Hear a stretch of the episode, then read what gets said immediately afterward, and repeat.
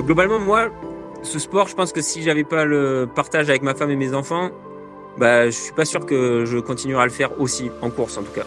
Parce que, moi, effectivement, c'est partie aussi des, leviers sur lesquels euh, je m'appuie euh, fort pendant les courses. C'est-à-dire que, ce qui me, ce qui motive aussi, c'est le fait de retrouver euh, au point suivant ma femme et mes enfants et, d'aller au bout aussi. C'est pour ça, pour leur, pour partager ce moment à l'arrivée avec eux, Salut à toutes et à tous, je vous souhaite la bienvenue dans un nouveau numéro du Let's Ride Podcast.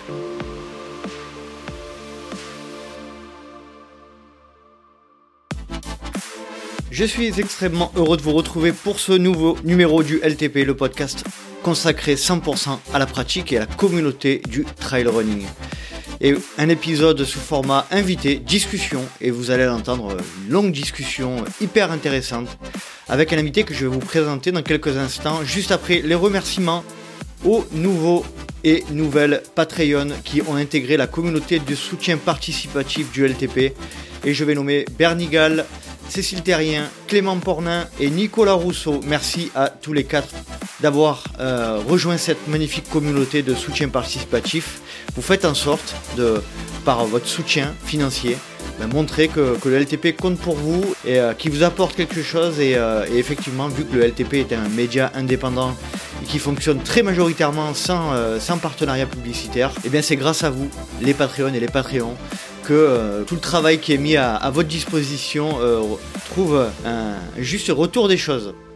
Donc si vous souhaitez intégrer cette communauté, rendez-vous sur Patreon, p a t r e n.com slash let's try le podcast et vous aurez euh, euh, des formules, différentes formules qui vous permettront euh, d'avoir différents contenus, la possibilité de, de participer au, visio mensuel, la possibilité d'avoir droit à des épisodes privés ring pour vous, la possibilité également bah, de pourquoi pas d'intervenir dans le LTP en tant que co-animateur, et vous aurez également la possibilité d'avoir les, les visios euh, des enregistrements euh, euh, sur la chaîne privée YouTube du Podcast. Donc rendez-vous si vous le souhaitez sur la plateforme Patreon. Allez, passons maintenant à la présentation de notre invité du jour.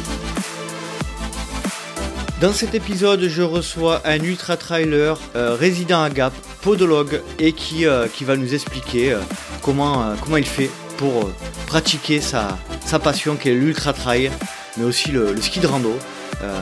dans, dans une, vie qui est bien chargée. Vous allez l'entendre, nous allons parler avec notre invité de son parcours de vie, de son parcours sportif.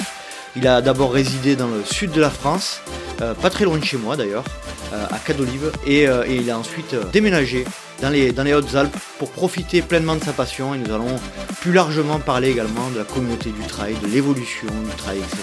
Vous allez l'entendre, ce sera un échange hyper passionnant. Allez, après cette longue introduction, je vous laisse profiter de ma conversation avec Cédric Goléa. Bonne écoute Salut Cédric, je suis extrêmement heureux de te retrouver. Ah, ça faisait longtemps, longtemps, longtemps qu'on avait, euh, qu'on avait prévu, qu'on avait voulu faire cet échange ensemble. Et puis ça y est, le moment est venu. Donc voilà, ça y est, on, on est enfin ensemble au micro du LTP. Comment vas-tu? Salut Nico, bah ouais, tout va bien. Merci pour ton invitation. Effectivement, ça fait un petit moment que qu'on parle de ce podcast, qu'on se croise euh, ou qu'on échange sur les réseaux sociaux. Donc ça me fait plaisir euh, d'enfin enregistrer ça. Et ouais, bah tout va bien. Écoute, hein, pleine forme.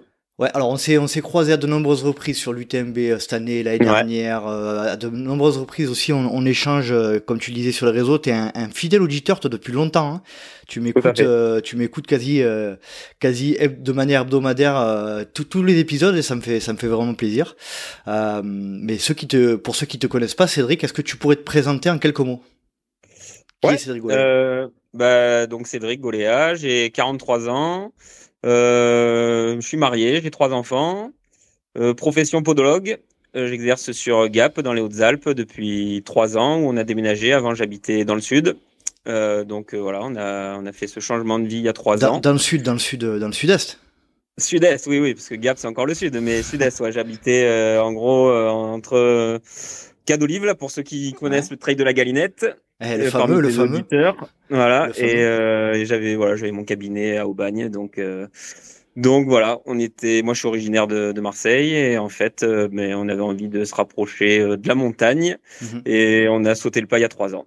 Donc voilà, et je pratique du coup pas mal de sports outdoor préférentiellement le trail, l'ultra trail, mais depuis que je suis ici, euh, j'ai élargi mon champ d'action et je me suis mis au ski alpi depuis l'an dernier. Ouais. Et voilà, et donc euh, toutes sortes d'autres activités outdoor, euh, seul ou en famille.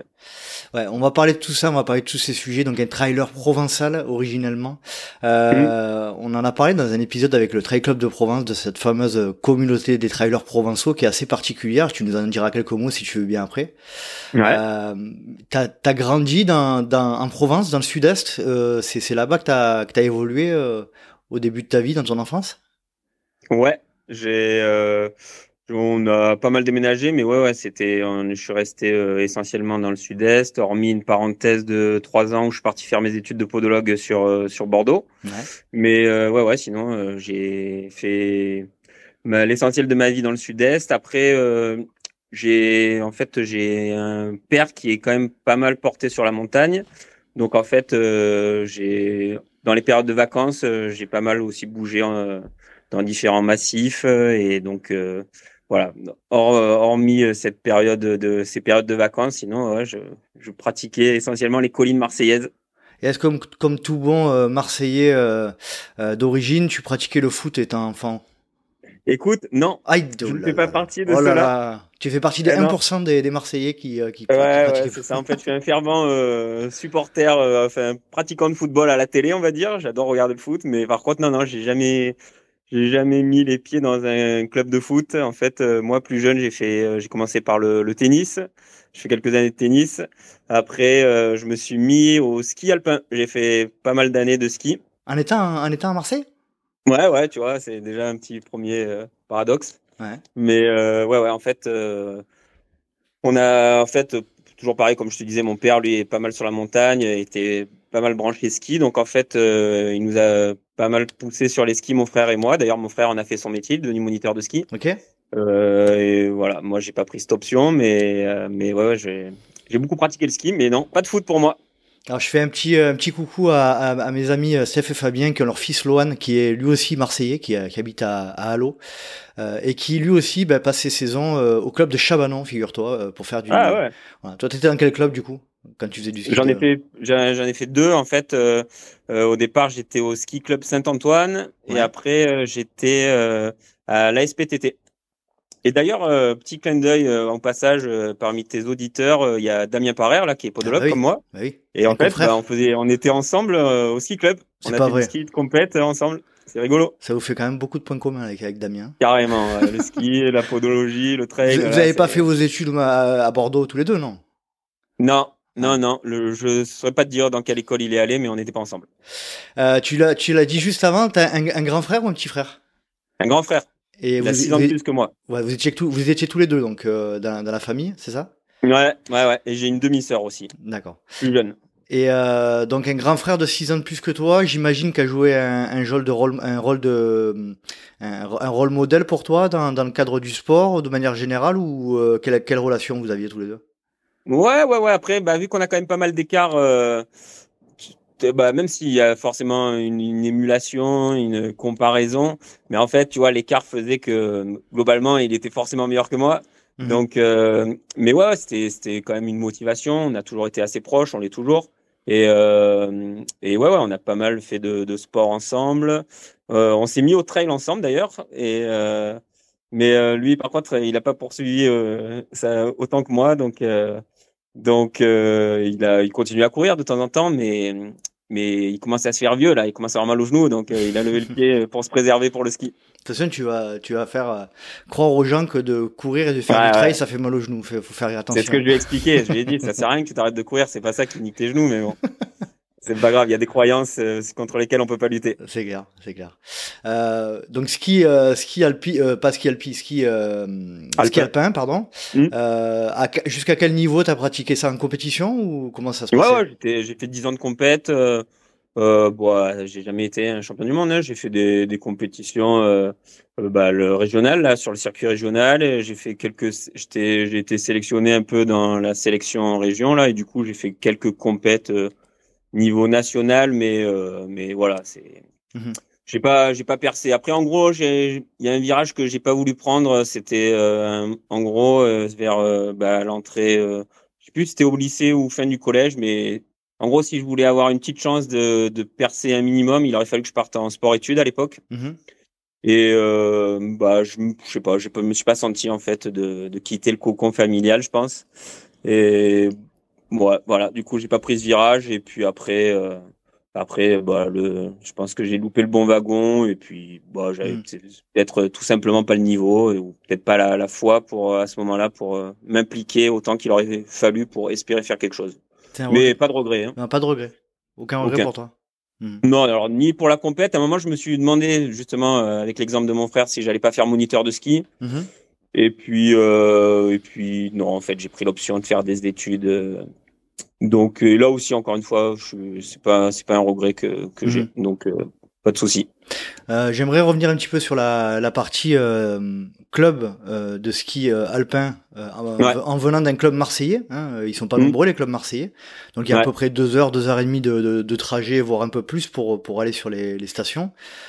C'est quoi la c'est quoi la, la relation que vous aviez vous en tant que club marseillais avec les clubs au alpin ou d'Alpe de Provence ah bah alors je sais pas ce qu'il en est aujourd'hui, mais à l'époque c'était une relation euh, qui était vraiment malsaine, c'est-à-dire qu'on était très mal vu, euh, très mal vu des clubs alpins évidemment. Donc euh, donc bah ouais ouais quand tu te regardais de haut et et bah on n'avait aucune considération hein, vis-à-vis d'eux, donc donc c'était c'était assez particulier, mais après, euh, dans les faits, bah, il s'avère qu'ils étaient évidemment meilleurs que nous, hein, parce que bah, mm. nous, même si effectivement on faisait, comme tu dis, tous les week-ends la route, les allers-retours, mais bah, la semaine, euh, on n'était pas sur les planches alors qu'ils l'étaient. Donc, euh, donc euh, bah, après, tu peux pas lutter, quoi. Hein, donc, euh, Mais en effet, ouais, ouais, ils nous regardaient, euh, ils nous aimaient pas, quoi. Malgré ça, avec ce désavantage lié à, au positionnement géographique, il y avait quand même, pour vous, certains d'entre vous avaient des possibilités de percer un petit peu dans le dans le sport quand même, malgré malgré ce désavantage-là, quoi.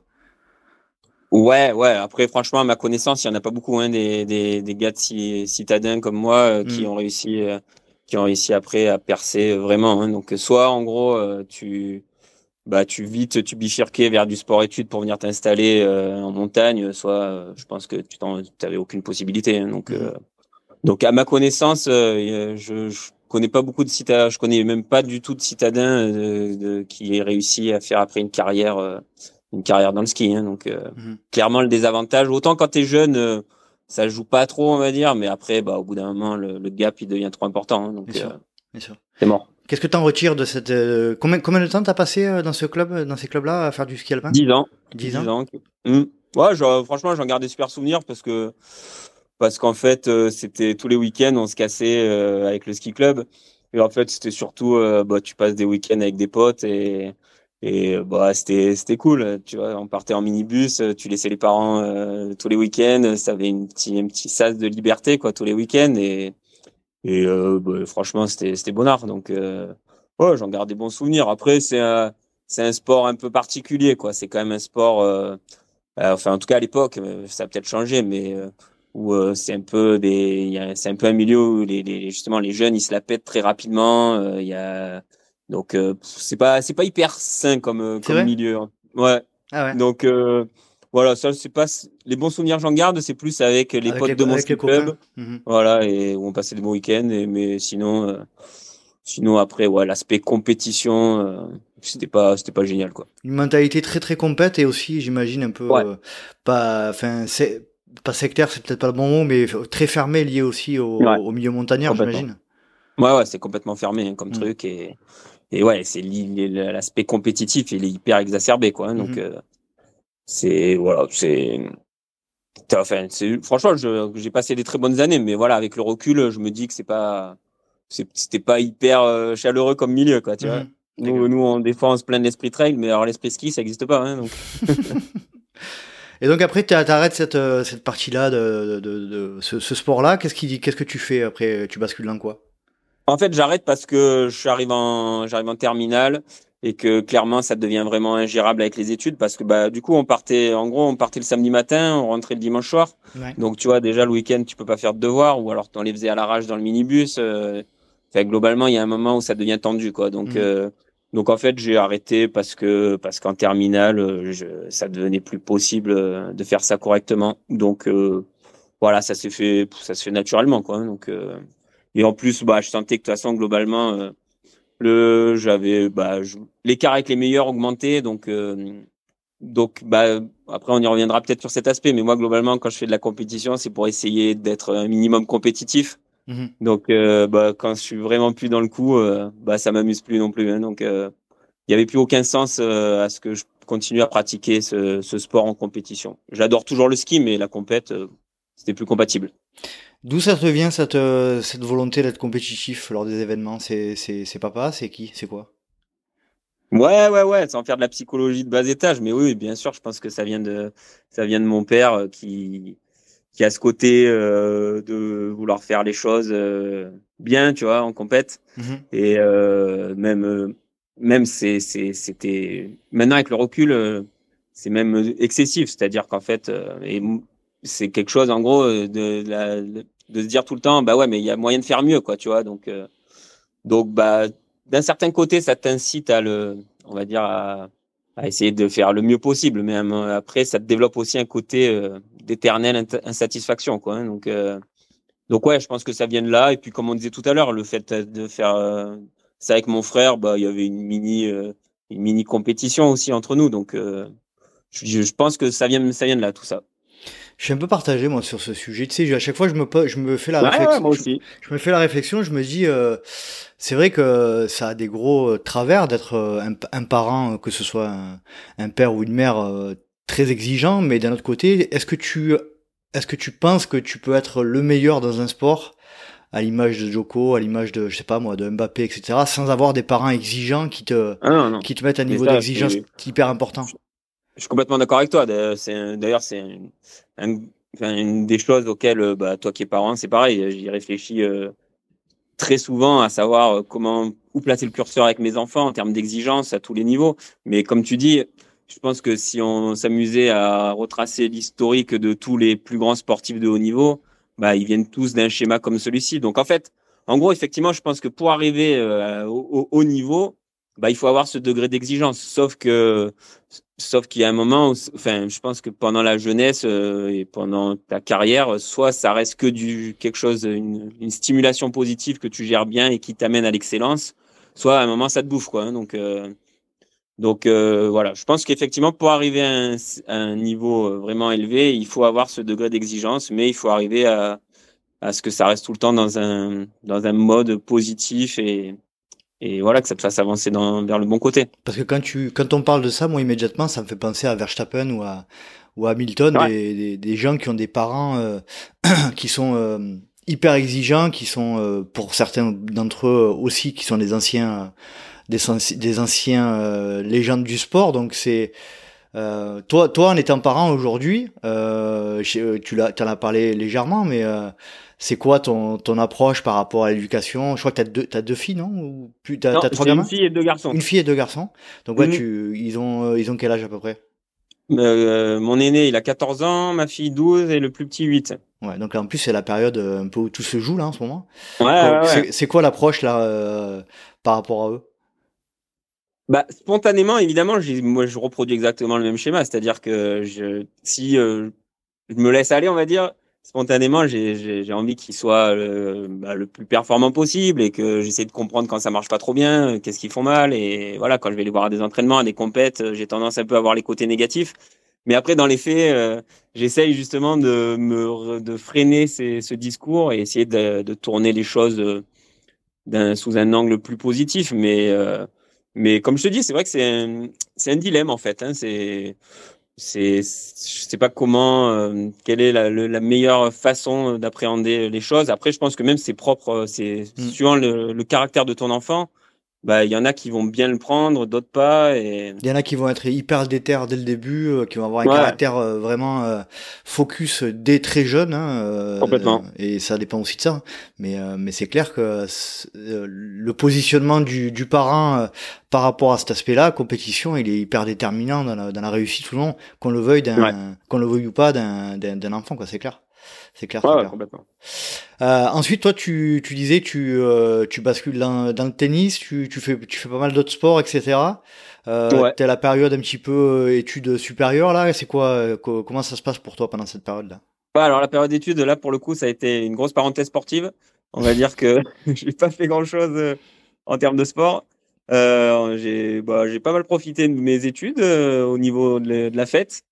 Ça a été trois années assez énormes. Là aussi, c'est pareil, je regrette pas du tout. Les, les fameux bars parallèles, ça. On... Voilà, c'est ça. J'ai vraiment profité au taquet. J'avais un coloc avec qui on a passé trois années vraiment cool.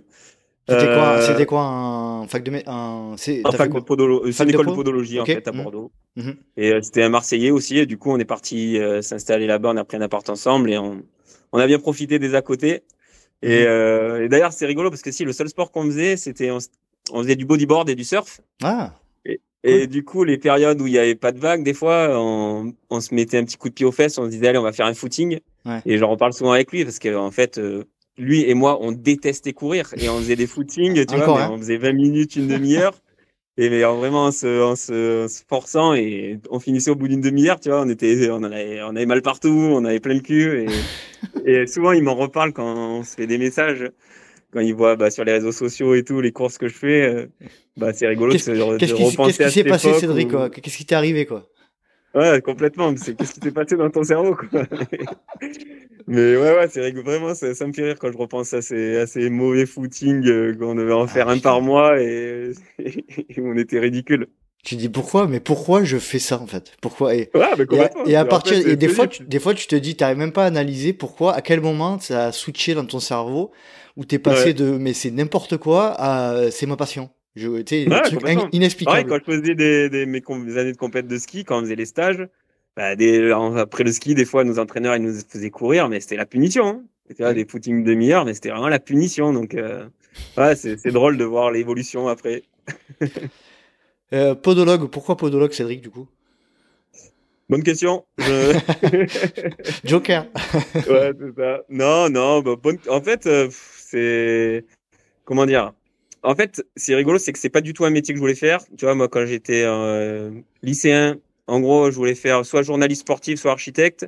Et je suis podologue aujourd'hui. Mhm. Donc, euh, chercher l'erreur. Mais en fait, euh, en gros, j'étais, je pense, c'est du, par rapport au fait que bah, je faisais du ski et les études, j'étais au taquet. Et en gros, je me projetais pas trop sur, sur l'orientation. Et je suis arrivé le jour des résultats du bac, ben, et je me suis dit, oula, ben là, tu vois, on est juillet, il va falloir se décider sur, euh, sur ce que tu fais. Et en fait, bon, j'ai eu des bonnes notes au bac, quoi. Tu vois, j'ai eu une mention bien. Donc, en fait, en gros, euh, on m'a plus ou moins dit, ouais, c'est que t'as as un bon niveau, faut que tu fasses médecine. Donc, j'ai dit, bon, ok, je fais médecine. Et en fait, j'ai fait une première année de médecine euh, qui, en fait, a duré trois mois. à Marseille? Ouais, en fait, mmh. la Timone. la Timone, ouais. En fait, j'ai mmh. fait trois mois à peu près en dilettante. Parce qu'en fait, en gros, les études jusqu'au lycée, bah, je, je pense que j'avais quand même des facilités. Tu donc, en fait, pas trop, jamais vraiment travaillé. Et en fait, en médecine, bah, les facilités, ça suffit pas, il faut travailler. Donc, en fait, euh, bah, j'ai pas eu envie. Donc, euh, j'ai fait trois mois et puis après, euh, j'ai fait le reste en année sabbatique où j'ai beaucoup fait de ski. Mmh. Et après, à la fin de cette année-là, je me suis dit, bon, quand même, là, il faut encore choisir. Et en fait, bah, je me suis inscrit dans une prépa pour passer les concours paramédicaux de kiné, de podo. Et voilà, j'ai réussi des concours de podo et j'étais avec ce pote là avec qui j'ai pris ma coloc dans la même école de prépa. Mmh. Et voilà, on s'est dit, bah, c'est cool, on va faire, euh, on a réussi le même concours, on va se prendre une coloc, ça va être cool. Et voilà, j'ai fait ça. Donc, euh, mais c'était pas du tout une vocation et initialement la podologie. Mmh. Et euh, par rapport à, à, à ce métier-là euh, et ton ta passion pour le sport, alors ta passion toute relative, hein, parce que tu disais que pendant cette période-là, tu faisais beaucoup moins de sport quand même. Ouais. Tu, tu, tu, ton positionnement par rapport à ce métier-là, même si c'était pas vraiment une vocation, comme tu le disais, il y avait quand même une volonté de relier les deux, le sport et la podologie, ou, ou tu. Ouais. Ouais. Ouais, ouais, quand même. C'est que dire. Euh tu vois, quand c'est pareil, quand j'hésitais entre kiné, podologue, etc., c'était quand même en ayant, euh, en ayant ces, cette attirance pour la, la patientèle sportive. Donc, en fait, euh, c'est aussi pour ça que j'ai choisi ce métier, parce que je me suis dit que c'était, c'était un job où tu étais en contact avec, euh, avec des sportifs. Donc, euh, donc, en fait, euh, même si je, globalement, je connaissais pas ce métier, même si j'avais, j'étais allé une fois chez un podologue plus jeune. Donc, mais voilà, je me suis lancé dans ça sans trop connaître. Mais finalement, en fait, j'ai, j'ai, je me suis rendu compte au fil des études que que bah, ça matchait bien, que ça me plaisait. Donc euh, du coup, euh, bah, je me suis, je me suis plus particulièrement intéressé effectivement à la podologie du sport, quoi. Donc, et aujourd'hui encore, c'est c'est quelque chose qui me plaît, quoi. C'est-à-dire que j'ai, j'ai encore plus maintenant que je suis à Gap, j'ai la chance d'avoir une patientèle très sportive, donc. Mmh. Donc ouais ouais clairement c'est un, un des aspects dans ce métier que, que j'apprécie toujours d'ailleurs. Bah, après 20 euh, ans d'études. À, Gap, à, Gap, tu dois pas effectivement manquer de sportifs. C'est clair que c'est une des villes, je crois, les plus sportives de France, si je dis pas de bêtises. Ouais, ouais, ouais une époque, ça a été élu ville la plus sportive euh, de France. Et, euh, et donc, euh, par rapport à ta formation, j'imagine que tu as, mm. fait, as fait des formations complémentaires en tant que podologue du sport. Comment, comment ça se passe, ces formations Qu'est-ce que tu as fait comme formation complémentaire dans ce cadre-là? Bah, Moi, j'ai fait un, un DU, un DU de biomécanique du sport sur Paris. En fait, euh, c'est des formations. En fait, toutes les formations que tu peux faire maintenant après, c'est des formations que tu fais en parallèle de ton exercice ou mm. généralement ça se fait sur des week-ends. Formation continue. Donc là, moi, j'étais allé, voilà, je sais, pendant un an, euh, j'aurais pu te dire, j'avais fait 10-12 week-ends euh, sur Paris, là, de 2-3 jours. Mm-hmm. Et voilà, et donc en fait, j'ai fait cette formation, j'ai fait une formation de posturologie, enfin, j'ai fait ouais, quelques formations, quoi, donc de façon à avoir un bagage un peu plus complet que que ce que, que celui que tu as quand tu finis tes études. Donc mmh. euh, donc euh, après là depuis euh, bah maintenant ça fait un petit moment que j'ai pas refait des, des grosses formations comme ça. Je fais plus des petits modules, des, de la formation continue là sur des trucs de 2-3 jours et je suis pas mal autodidacte sur ça aussi d'ailleurs sur d'autres choses mais mmh. je lis des livres, je voilà je je suis sur des sites scientifiques entre guillemets là et voilà mmh. je, me, je continue à me tu fais ta, tu fais ta formation continue par euh, par la lecture, par les en, lisant les, revues scientifiques, etc. Euh, pour en revenir un petit peu à ta formation, on en a parlé à de nombreuses reprises avec différents, euh, bah, que ce soit Damien ou Blandini Rondet dans le cadre de sa, de sa formation gynéco, etc. Euh, la place du sport dans cette formation, c'est quoi? Dans la formation initiale, hein, je parle pas du DU, je parle de, de ton diplôme. Ah, c'est faible, c'est hmm. faible. Hein. C'est-à-dire que sur la formation de base, bah en tout cas, moi, je peux parler que sur la mienne, euh, parce que chaque institut est différent. Mais tu vois, Bordeaux, euh, bah, Bordeaux, c'était au sein de, bah, du CHU de Bordeaux. Et, euh, et en fait, non, non, on a surtout des, des, des, une formation orientée vers de la podologie, on va dire classique. Et nous, on faisait des consultations. C'est pas mal orienté à Bordeaux sur la chirurgie ortho, quoi. Donc, mhm. en fait, on avait pas mal de consultes dans les services de chirurgie ortho. Et, et donc, c'était plus cet aspect. Donc, il y avait un peu, on avait euh, as certains cours sur la podologie du sport, ça fait partie de certains modules, en tout cas à l'époque, mais, euh, mais globalement sur la formation de base, c'est assez, c'est assez basique. Hein, donc, euh, donc si tu veux être un peu plus calé, ça passe par de la formation après post post diplôme quoi. Mmh. La formation post diplôme, c'est pas un diplôme podologue du sport à proprement parler, c'est des formations un peu comme, comme tu disais, un peu continues. ouais, en fait, il y a plein de il y a plein de d'intitulés de formation quoi, tu vois, et donc mmh moi, ce que j'ai fait, ça s'appelle, euh, je crois que ça s'appelle un master européen. On va savoir pourquoi ça s'appelle un master européen, parce que je pense que si je vais ailleurs en Europe, à mon avis, ça n'a aucune, euh, mhm. aucune reconnaissance. Mais bon, ça s'appelait comme ça. Il y a des DU qui sont faits dans certaines euh, facultés. Enfin voilà, il y a, après, il y a des formations privées. C'est un peu, c'est un peu, comment dire, c'est un peu, un peu le fouillis, quoi. Hein, donc, mhm. C'est après, c'est en gros, tu essaies de te renseigner un peu auprès d'autres confrères qui ont déjà fait des formations pour savoir laquelle est de qualité ou pas. Donc, euh, mmh. mais euh, c'est voilà, c'est il y a, y a, différents, on va dire, euh, intitulés de formation. Tes premiers pas de, de podologue, ça se passe où? Dans le sud-est euh, Tu as ton cabinet, tu es en structure Comment ça se passe? En fait, j'ai fait pendant un an des remplacements. Mhm. Et où là, je suis parti un peu à droite à gauche, euh, là où je trouvais des remplats. Donc, euh, mais c'était généralement pas dans le sud-est. Je suis parti un peu partout et c'est pour ça que ça me gonflait en fait euh, de me retrouver à partir à droite à gauche. donc, du coup, au bout d'un an de remplacement, j'ai ouvert mon cabinet bas au bagne. Et dans un premier temps, tout seul dans un premier temps, ouais. En fait, j'ai été seul pendant, je me rappelle plus, de trois ans. Et ensuite, je me suis associé avec un autre podo et, euh, et, en fait, là, on a réussi à développer un gros, gros cabinet au fur et à mesure. Et on est resté en association pendant, pendant 10-12 ans, je ne me rappelle plus. Et, euh, et, après, bon, on va la jouer brève, mais en globalement, ça s'est mal fini, quoi. Et euh, on a pris des, des évolutions au fur et à mesure qui étaient un peu différentes mmh. dans nos, dans, dans ce qu'on attendait de, de, notre boulot et de dans notre vision en dehors du boulot. Dans vos visions.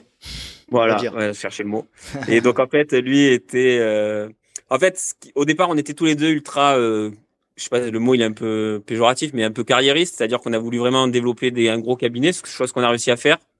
Et après, bah moi, il y a un moment où euh, ça a commencé un peu à me saturer, quoi. C'est-à-dire qu'on travaillait six jours sur 7, euh, on faisait des semaines à 65 heures, euh, donc il y a un moment quand j'ai commencé à avoir un, deux gosses et que je me suis mis à faire du trail, mm bah là en fait je me suis rendu compte a un moment il, euh, bah j'avais plus envie de travailler autant quoi, hein, donc euh, donc euh, je voilà. Et vu que on était en, en structure en société, bah en gros on était obligé de travailler un, un, peu de la même façon sinon ça collait plus quoi. Mm Donc bah globalement ça a commencé à à faire dérailler le truc et, euh, et c'est ce qui m'a aussi poussé à vouloir euh, changer de situation. Donc en fait, j'ai voulu quitter ce cabinet et en même temps, vu qu'on voulait euh, partir à la montagne, eh ben, on a fait d'une pierre deux coups. On a, j'ai vendu mes parts et on s'est barré à Gap.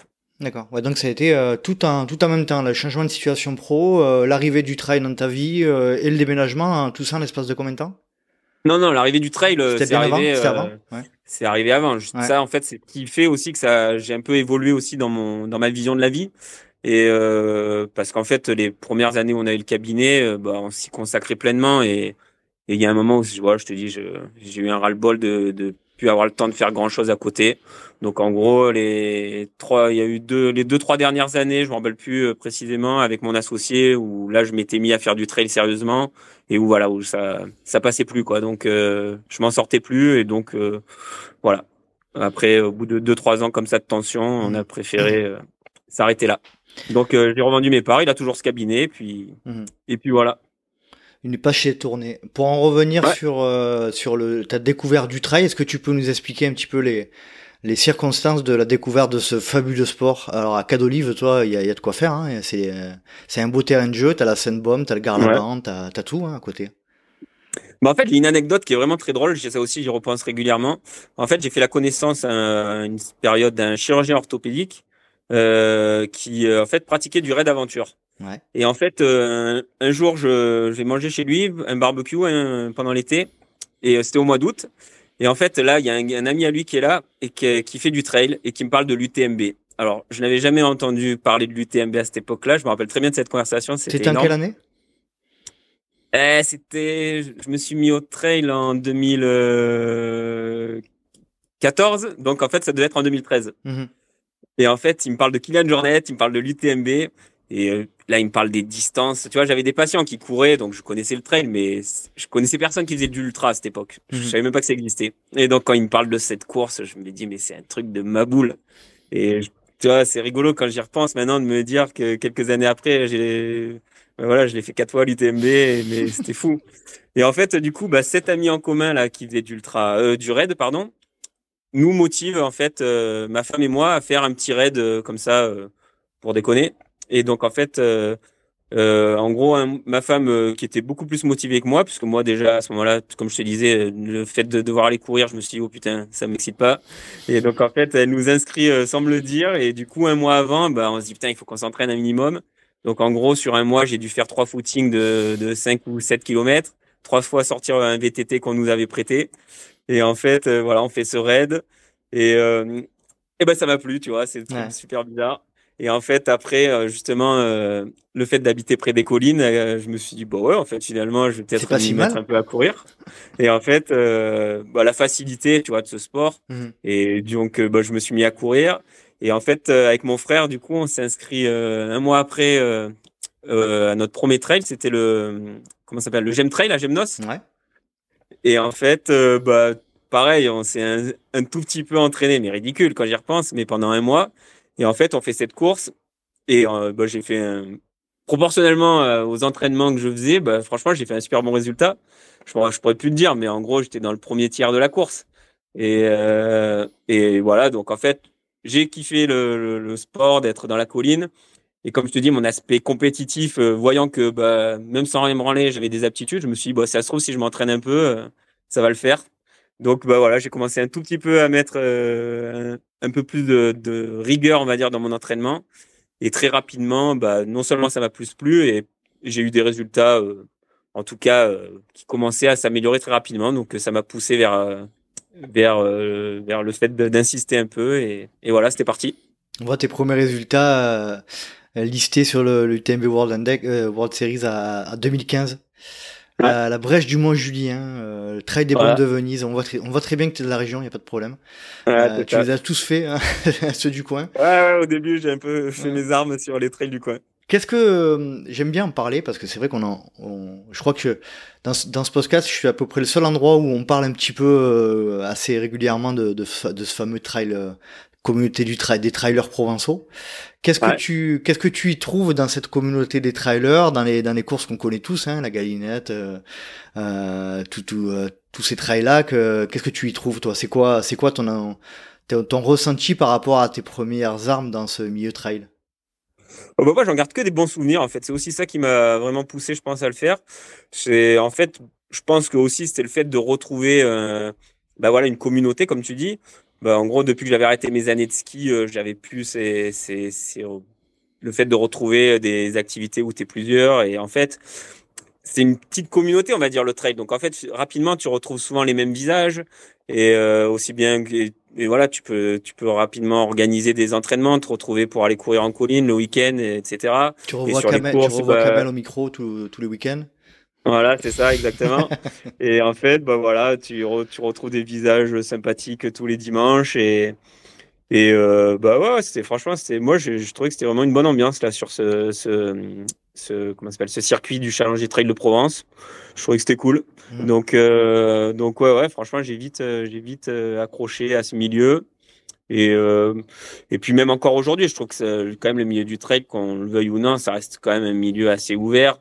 Euh, tu peux côtoyer euh, des coureurs locaux comme les élites euh, qui restent encore accessibles. Tu peux, enfin, tu peux facilement échanger avec eux sur les courses, sur les réseaux sociaux et tout. Et voilà, je trouve ça bonheur. C'est clair. Pour ceux qui savent pas, le challenge des trails de Provence, c'est c'est un challenge qui est qui est ça fait ça fait longtemps qu'il existe. Je connais pas exactement la, date, la première date de de ah, voilà de, de, de création de ce challenge, mais euh, c'est un challenge de trail court, un challenge de trail long sur une, un peu plus de 20 trails dans la région. Et puis, euh, euh, si vous êtes classé sur 6 trails courts ou 4 trails longs, eh ben vous, vous faites partie des finishers du challenge et en fonction, ça donne des points. Et puis après, voilà, vous êtes classé. Et c'est assez, assez relevé hein, comme challenge. Hein. C'est, il y a, y a quand même un sacré niveau dans cette, dans cette région. Qu'est-ce que t'en penses, toi, quel, quel point de vue aujourd'hui de d'un gars pensé Ouais, franchement, il y a une bonne densité et en plus, il y a un bon renouvellement. C'est-à-dire que moi, là, du coup, je participe plus à ces courses, mmh mais je regarde de, temps en temps les résultats, etc. Et en fait, euh, clairement, c'est plus vraiment les mêmes noms que moi quand je le faisais. Mais euh, pour autant, quand tu regardes le niveau de performance, franchement, il est assez élevé. Hein, donc, euh, il y a vraiment des. Même s'il n'y a pas des grandes montagnes comme on peut avoir dans les Alpes, mais clairement, quand même, il y a un bon niveau hein, dans, dans le sud.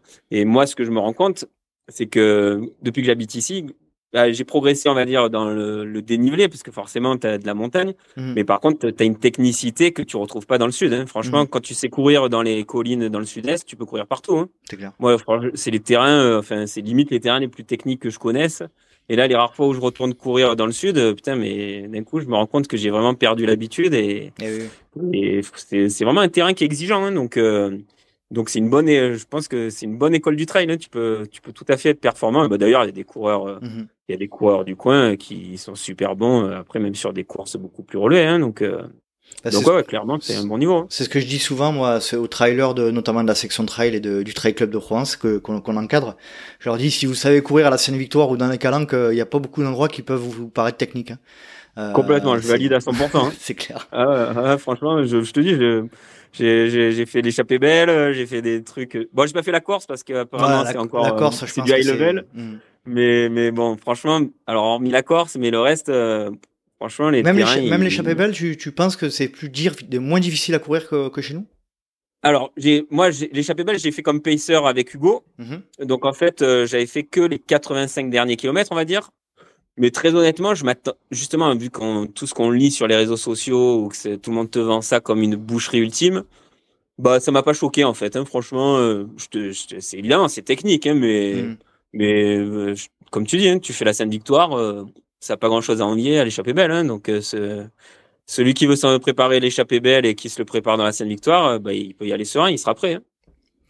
Qu'est-ce que, pour en revenir un petit peu à, tes premiers pas de trail là dans la région, euh, à quel moment tu te dis, euh, euh, putain mais t'en as parlé, hein, mais je peux, je peux, je peux faire quelque chose. et qu'est-ce que tu t'imagines faire dans ce milieu-là C'est quoi un peu ta vision par rapport à ta pratique? Alors le point de bascule, je me rappelle pas trop. Après, il y a quand même eu des moments marquants, mais mais globalement, le, bah, les premières courses que j'ai fait ouais, dans le sud où j'ai eu des résultats euh, corrects, donc là déjà ça m'a quand même incité à essayer d'évoluer. Après très rapidement j'ai voulu faire euh, du long et en fait euh, bah, au bout d'un an et demi je crois de pratique j'ai fait le 80 du Mont Blanc mhm. et là pareil je l'ai fait. j'avais pas encore à ce moment-là un entraînement très poussé, j'avais fait une bonne course. Donc là déjà ça a été un premier virage où je me suis dit bah ouais le long ça me plaît, le long en montagne c'est ce que ce que j'aime. Donc ça, ça a été un premier changement. Après, le deuxième changement, c'est quand j'ai été, euh, mes résultats m'ont amené à, être, à rentrer euh, dans le, le team euh, Endurance Shop. Mm-hmm. Et bah là, globalement, pareil, ça a été quand même une source, pareil, d'émulation et de motivation parce que bah tu commences à te dire, bah, il faut que je justifie quand même la confiance qu'on a mis en moi. La Patrice, Patrice Marmé notamment?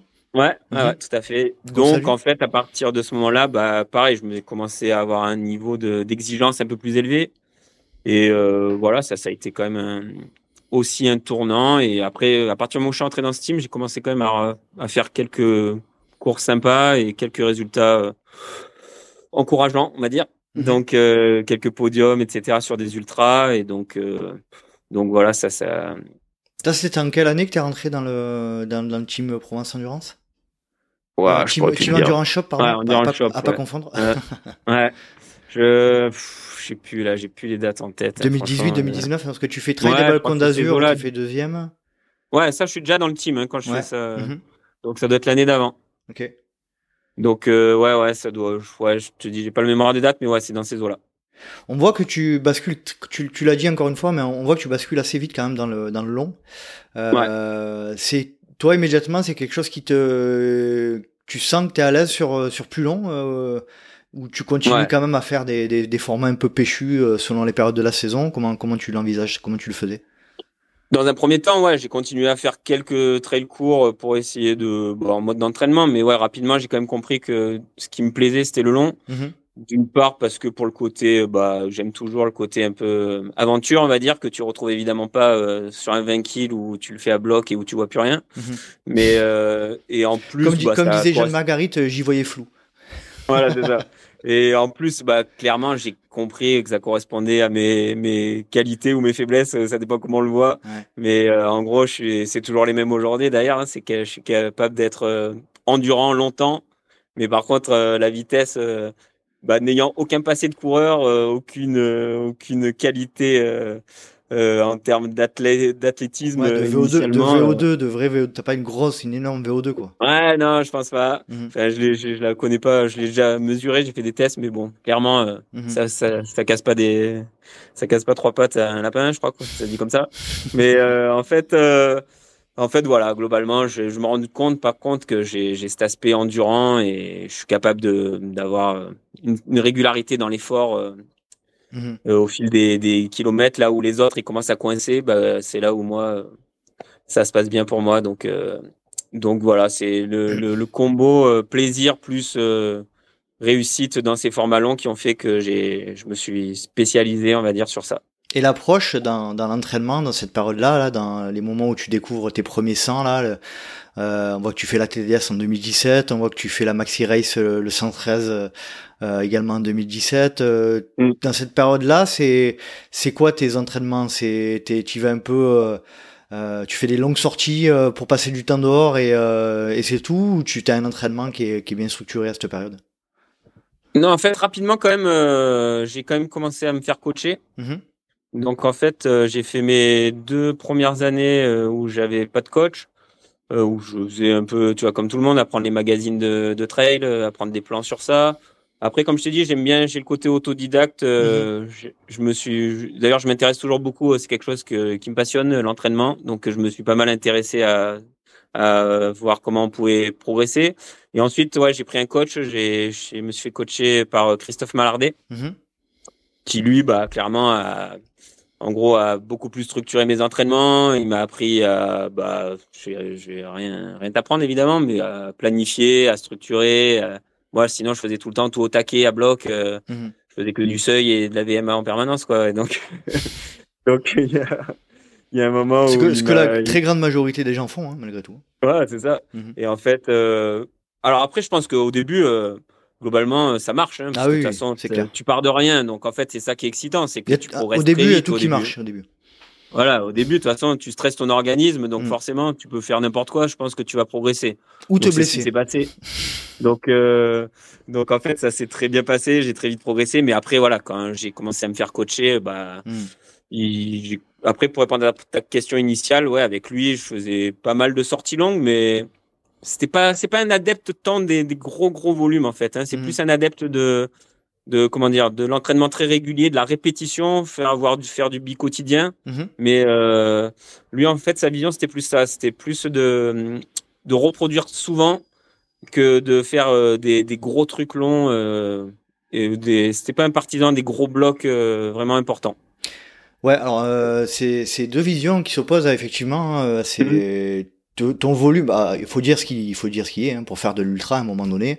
On peut dire ce qu'on veut, mais il faut il faut quand même faire du passer du temps dehors.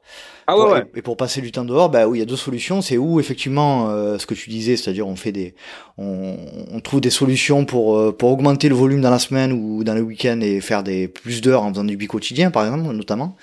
Euh, mais ça, ça a, ça a aussi un un écueil, c'est-à-dire que comment, euh, au niveau de l'organisation familiale, pro, perso et tout, comment, comment on s'y prend pour arriver à, à augmenter son, son volume d'entraînement sans que ça se voit trop euh, dans sa vie, quoi. Non, c'est insoluble comme problème. C'est aussi, on en revient à ce que je te disais tout à l'heure, c'est qu'à un moment, moi, j'arrivais plus à tout rentrer, c'est-à-dire que compte tenu des horaires, comme je te disais, que je faisais au cabinet qui étaient assez monstrueux, mhm. en gros, je m'entraînais tous les jours, le matin à 5 heures du matin avant d'aller du cabinet, au cabinet, et le soir, euh, quand je faisais du bi-quotidien, à 20 heures quand je sortais du cabinet. Mhm. Donc déjà, bah, la fatigue, elle est quand même conséquente. Et comme tu dis, il y a un moment où tu as, une femme, tu as des enfants, bah, c'est bien, c'est bien aussi de les voir, quoi. Hein. donc, euh, donc, euh, comme, voilà, comme tu dis, il y a, il y a plein d'éléments. Euh, c'est un casse-tête permanent et ça l'est toujours. Hein, D'ailleurs, aujourd'hui, rien n'a changé, même si je travaille moins qu'il y a quelques années, mais ça, mes enfants, ils ont grandi, donc je dois leur consacrer encore plus de temps.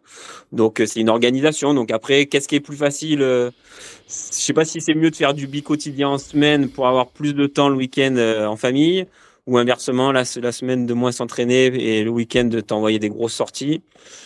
Je ne sais pas. Moi, je suis assez Il y a l'aspect d'organisation, mais il y a aussi après l'aspect euh, l'aspect plaisir. Je, mm. je, sais pas. Moi, j'ai l'impression en fait que j'aime bien en fait m'entraîner. J'aime m'entraîner hein, de toute façon mm. globalement. Vaut, mieux quand tu fais d'ultra comme tu dis. C'est clair. Mais euh, mais ouais, j'ai l'impression que finalement le de faire de la répétition d'entraînement court. Euh, te va mieux ça, mm. Je trouve ça plus facile à vivre que tu vois le dimanche là quand j'ai fait ma prépa UTMB. Euh, quand tu dis bah je pars 8 heures euh, le samedi et 8 heures le dimanche, euh, voire le vendredi, des fois j'ai fait des blocs de 3 jours, 3 fois 8 heures, bah globalement voilà, ta journée euh, mhm. OK, t'es cool, tu t'entraînes mais mais même moi qui adore m'entraîner, il y a un moment tu vois faire 3 fois 8 heures, bah ça te gonfle quoi, hein, tu vois. Donc Ouais, mais malgré tout, t'es obligé de, enfin, t'es entre guillemets, personne nous force, hein, personne nous met le couteau sous la gorge. Ah t'es, plus ou moins obligé de, de, de, faire à des moments donnés des, des week-ends de charge un petit peu pour se préparer, typiquement pour le, pour l'épreuve. Donc tu vois, euh, l'un dans l'autre. Euh, euh, moi, moi, je suis quand même assez partisan du fait que, un peu à l'instar de ce que dit Guillaume Millet, c'est-à-dire que, bah, surtout pour les gens comme 80% des gens qui ont, qui ont des difficultés à s'organiser, qui ont des métiers, etc. Je pense quand même que le, le principe du week-end un peu, un peu choc, un peu bloc, euh, planifié longtemps à l'avance et qui permet aussi euh, à l'entourage bah, de bah, d'avoir des repères assez précis euh, sur telle ou telle période de l'année où on va, ça va être un peu un peu plus compliqué. moi, je pense que c'est quand même plus lisible pour l'entourage.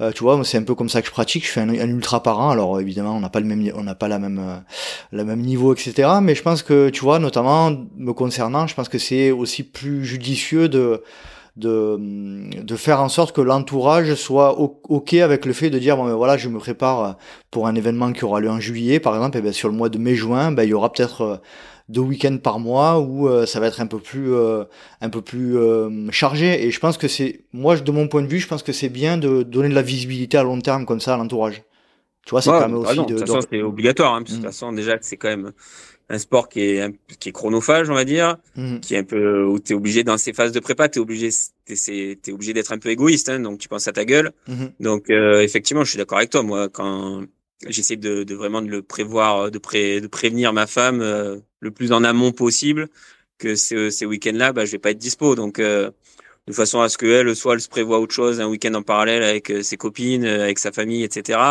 Mais oui, il faut il faut le prévoir et et tu peux pas le multiplier non plus à l'infini parce qu'il y a un moment où sinon la vie de famille mhm ça se passe mal, quoi. Donc, euh, donc ouais, ouais, c'est des choix, des, des, des, des, organisations à trouver.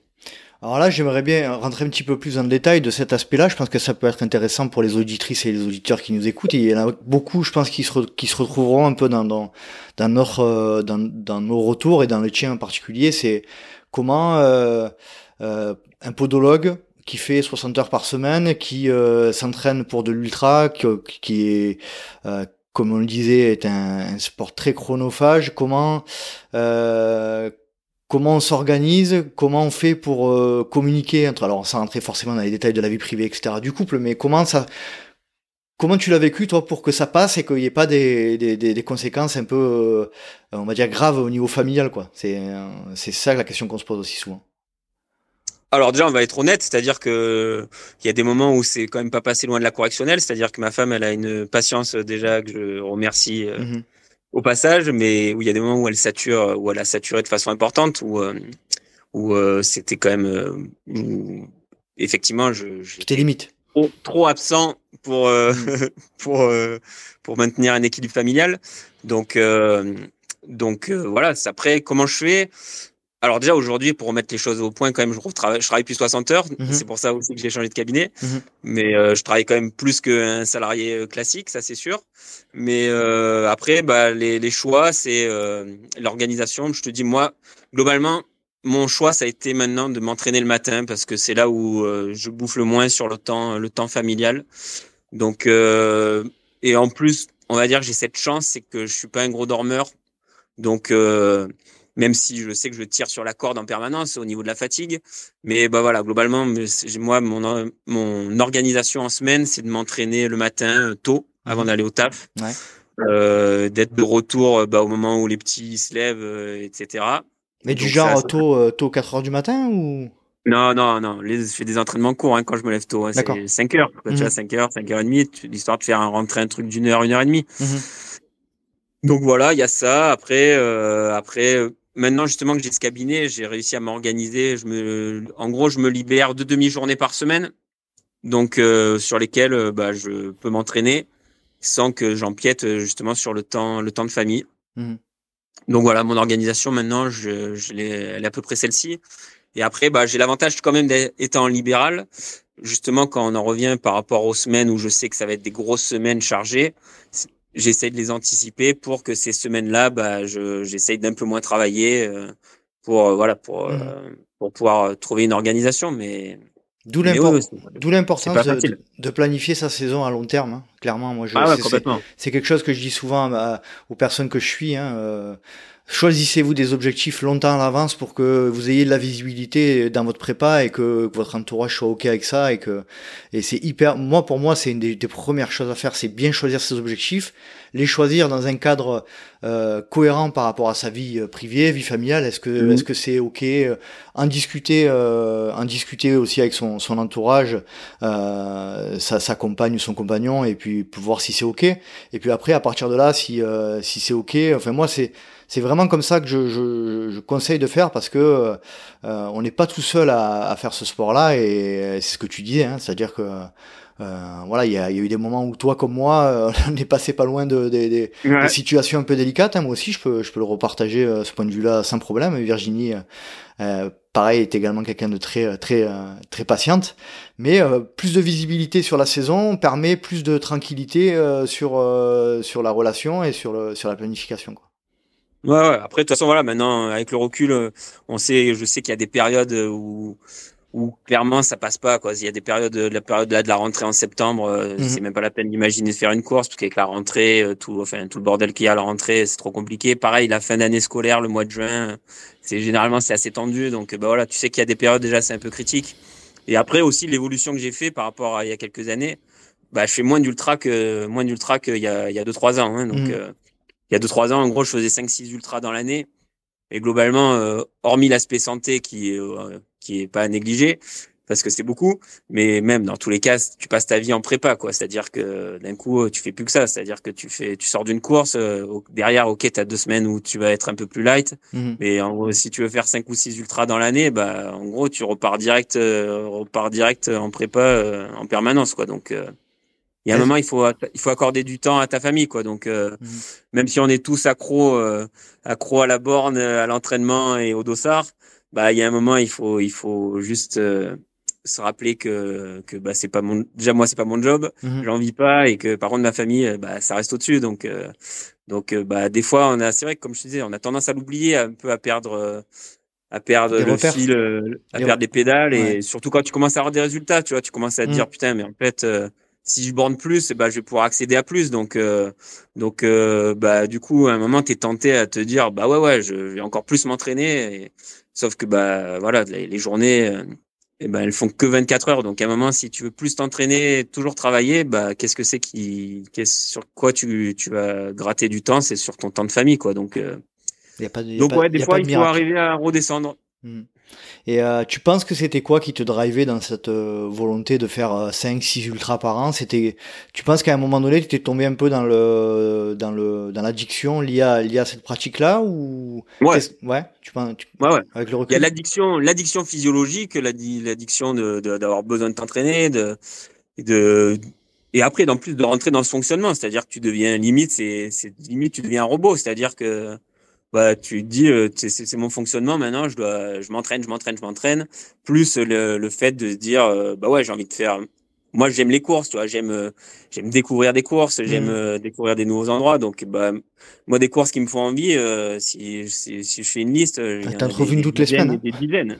Donc en fait il y a un moment où tu te dis putain mais tu vite j'en finis un je vais en faire un autre quoi. Donc donc c'est c'est tentant. Donc tout ça, c'est des écueils auxquels il faut faire attention, quoi. C'est quoi qui t'a fait prendre du recul par rapport à cet aspect-là? C'est vraiment la notion euh, famille qui t'a qui t'a fait qui t'a fait dézoomer?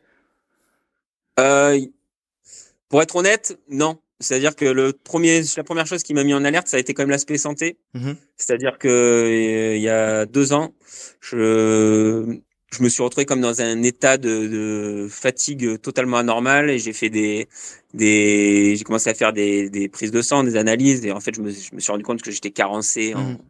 plein de trucs ouais. et donc euh, bah d'ailleurs un de tes auditeurs aussi Sébastien Diffenbrom mmh.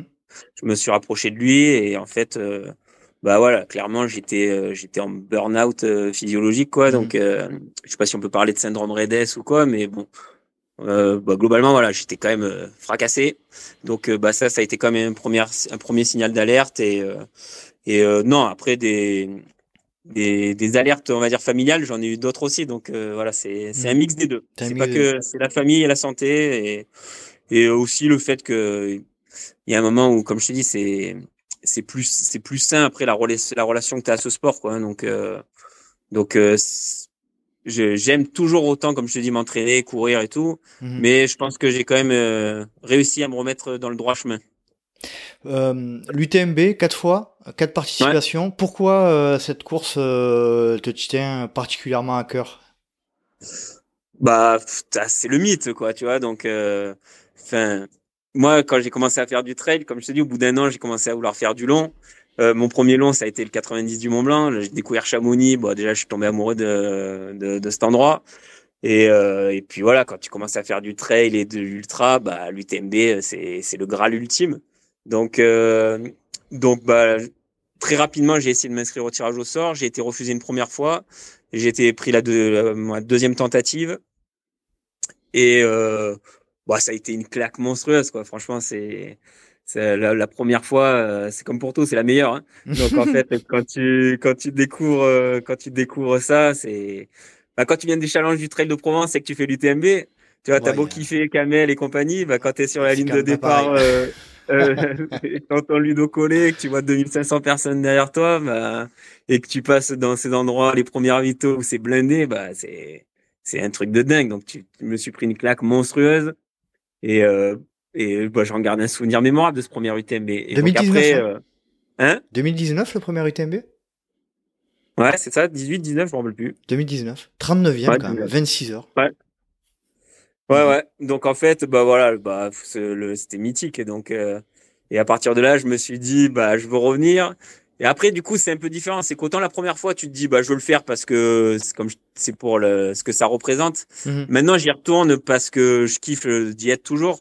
Mais euh, on va dire que la motivation, elle est différente. C'est qu'aujourd'hui, euh, maintenant, ce qui m'anime au départ de l'UTMB, c'est essayer de faire mieux que la fois d'avant, quoi, tu vois. Mhm. Donc, il est moins en, en détente et en totale innocence que la première fois. Donc, euh, c'est pas pareil. Mais après, bah, c'est une course qui reste totalement hors norme hein, et c'est j'allais dire de pire en pire mais non mais c'est de mieux en mieux c'est à dire que quand tu vois l'ambiance qu'il y avait cette année euh, bah, c'est totalement dingo quoi hein, donc euh, donc euh, j'ai beau me dire euh, à chaque fois une fois que j'ai fini parce que j'aime bien découvrir comme je te disais des nouvelles courses me dire bah l'année prochaine je vais pas le faire mhm. et puis là tu vois je d'un coup je me dis putain l'année prochaine du coup est-ce que je vais m'inscrire ou pas et donc je j'ai pas encore décidé ça non plus mhm. on verra mais, euh, mais ouais, je, je, sais que l'histoire avec l'UTMB n'est pas finie. C'est-à-dire que même si cette année, je j'y retourne pas, enfin l'année prochaine, j'y retourne pas, bah, j'y retournerai à un moment ou un autre. Hein, donc, mm. euh, donc voilà. Je, euh, je vois que tu as, as, fait un DNF. Hein. Bah, c'est juste après qu'on se soit croisé sur, le, sur, ouais. sur la. Quand je t'avais interviewé au, au départ, j'espère que c'est pas moi qui t'ai porté la. La, comme on dit non, non, alors là, pour le coup, euh, j'avais eu un combo totalement. Ouais, Covid, je crois. Hein. Covid 15 euh, jours avant et la gastro 3 jours euh, avant euh, le départ. Donc, t'as tenté le truc, mais voilà, c'était compliqué quoi. Ouais, c'était une, vraiment une très très grosse connerie. C'est-à-dire mm. que, en fait, ça aurait été toute autre course que l'UTMB. J'aurais pas pris le départ, mm-hmm. mais c'est l'UTMB. ça fait six mois que t'as réservé un logement qui te coûte un bras. T'es, mm. t'as trimballé la famille à Chamonix. Bah voilà, t'y es, t'y vas quoi. Hein, mais mais c'était une... je pense que ça a aussi contribué à me, me déglinguer au niveau de la santé. C'est-à-dire que je suis parti dans un état euh, déplorable.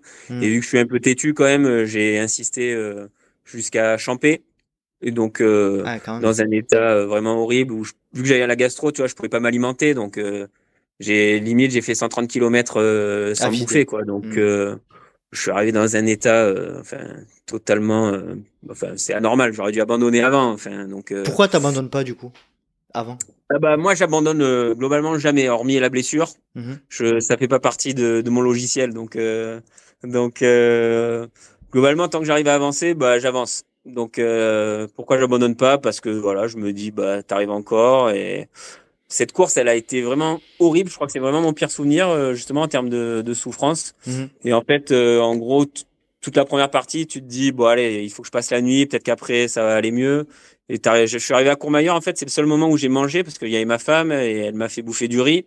Donc en fait, en gros, vu que ça faisait 10 heures que j'avais pas bouffé, j'ai mangé euh, un peu de riz, j'ai eu l'impression de retrouver de l'énergie. Donc je suis reparti, j'ai eu une heure où je me suis dit ça y est, ça tourne dans le bon sens.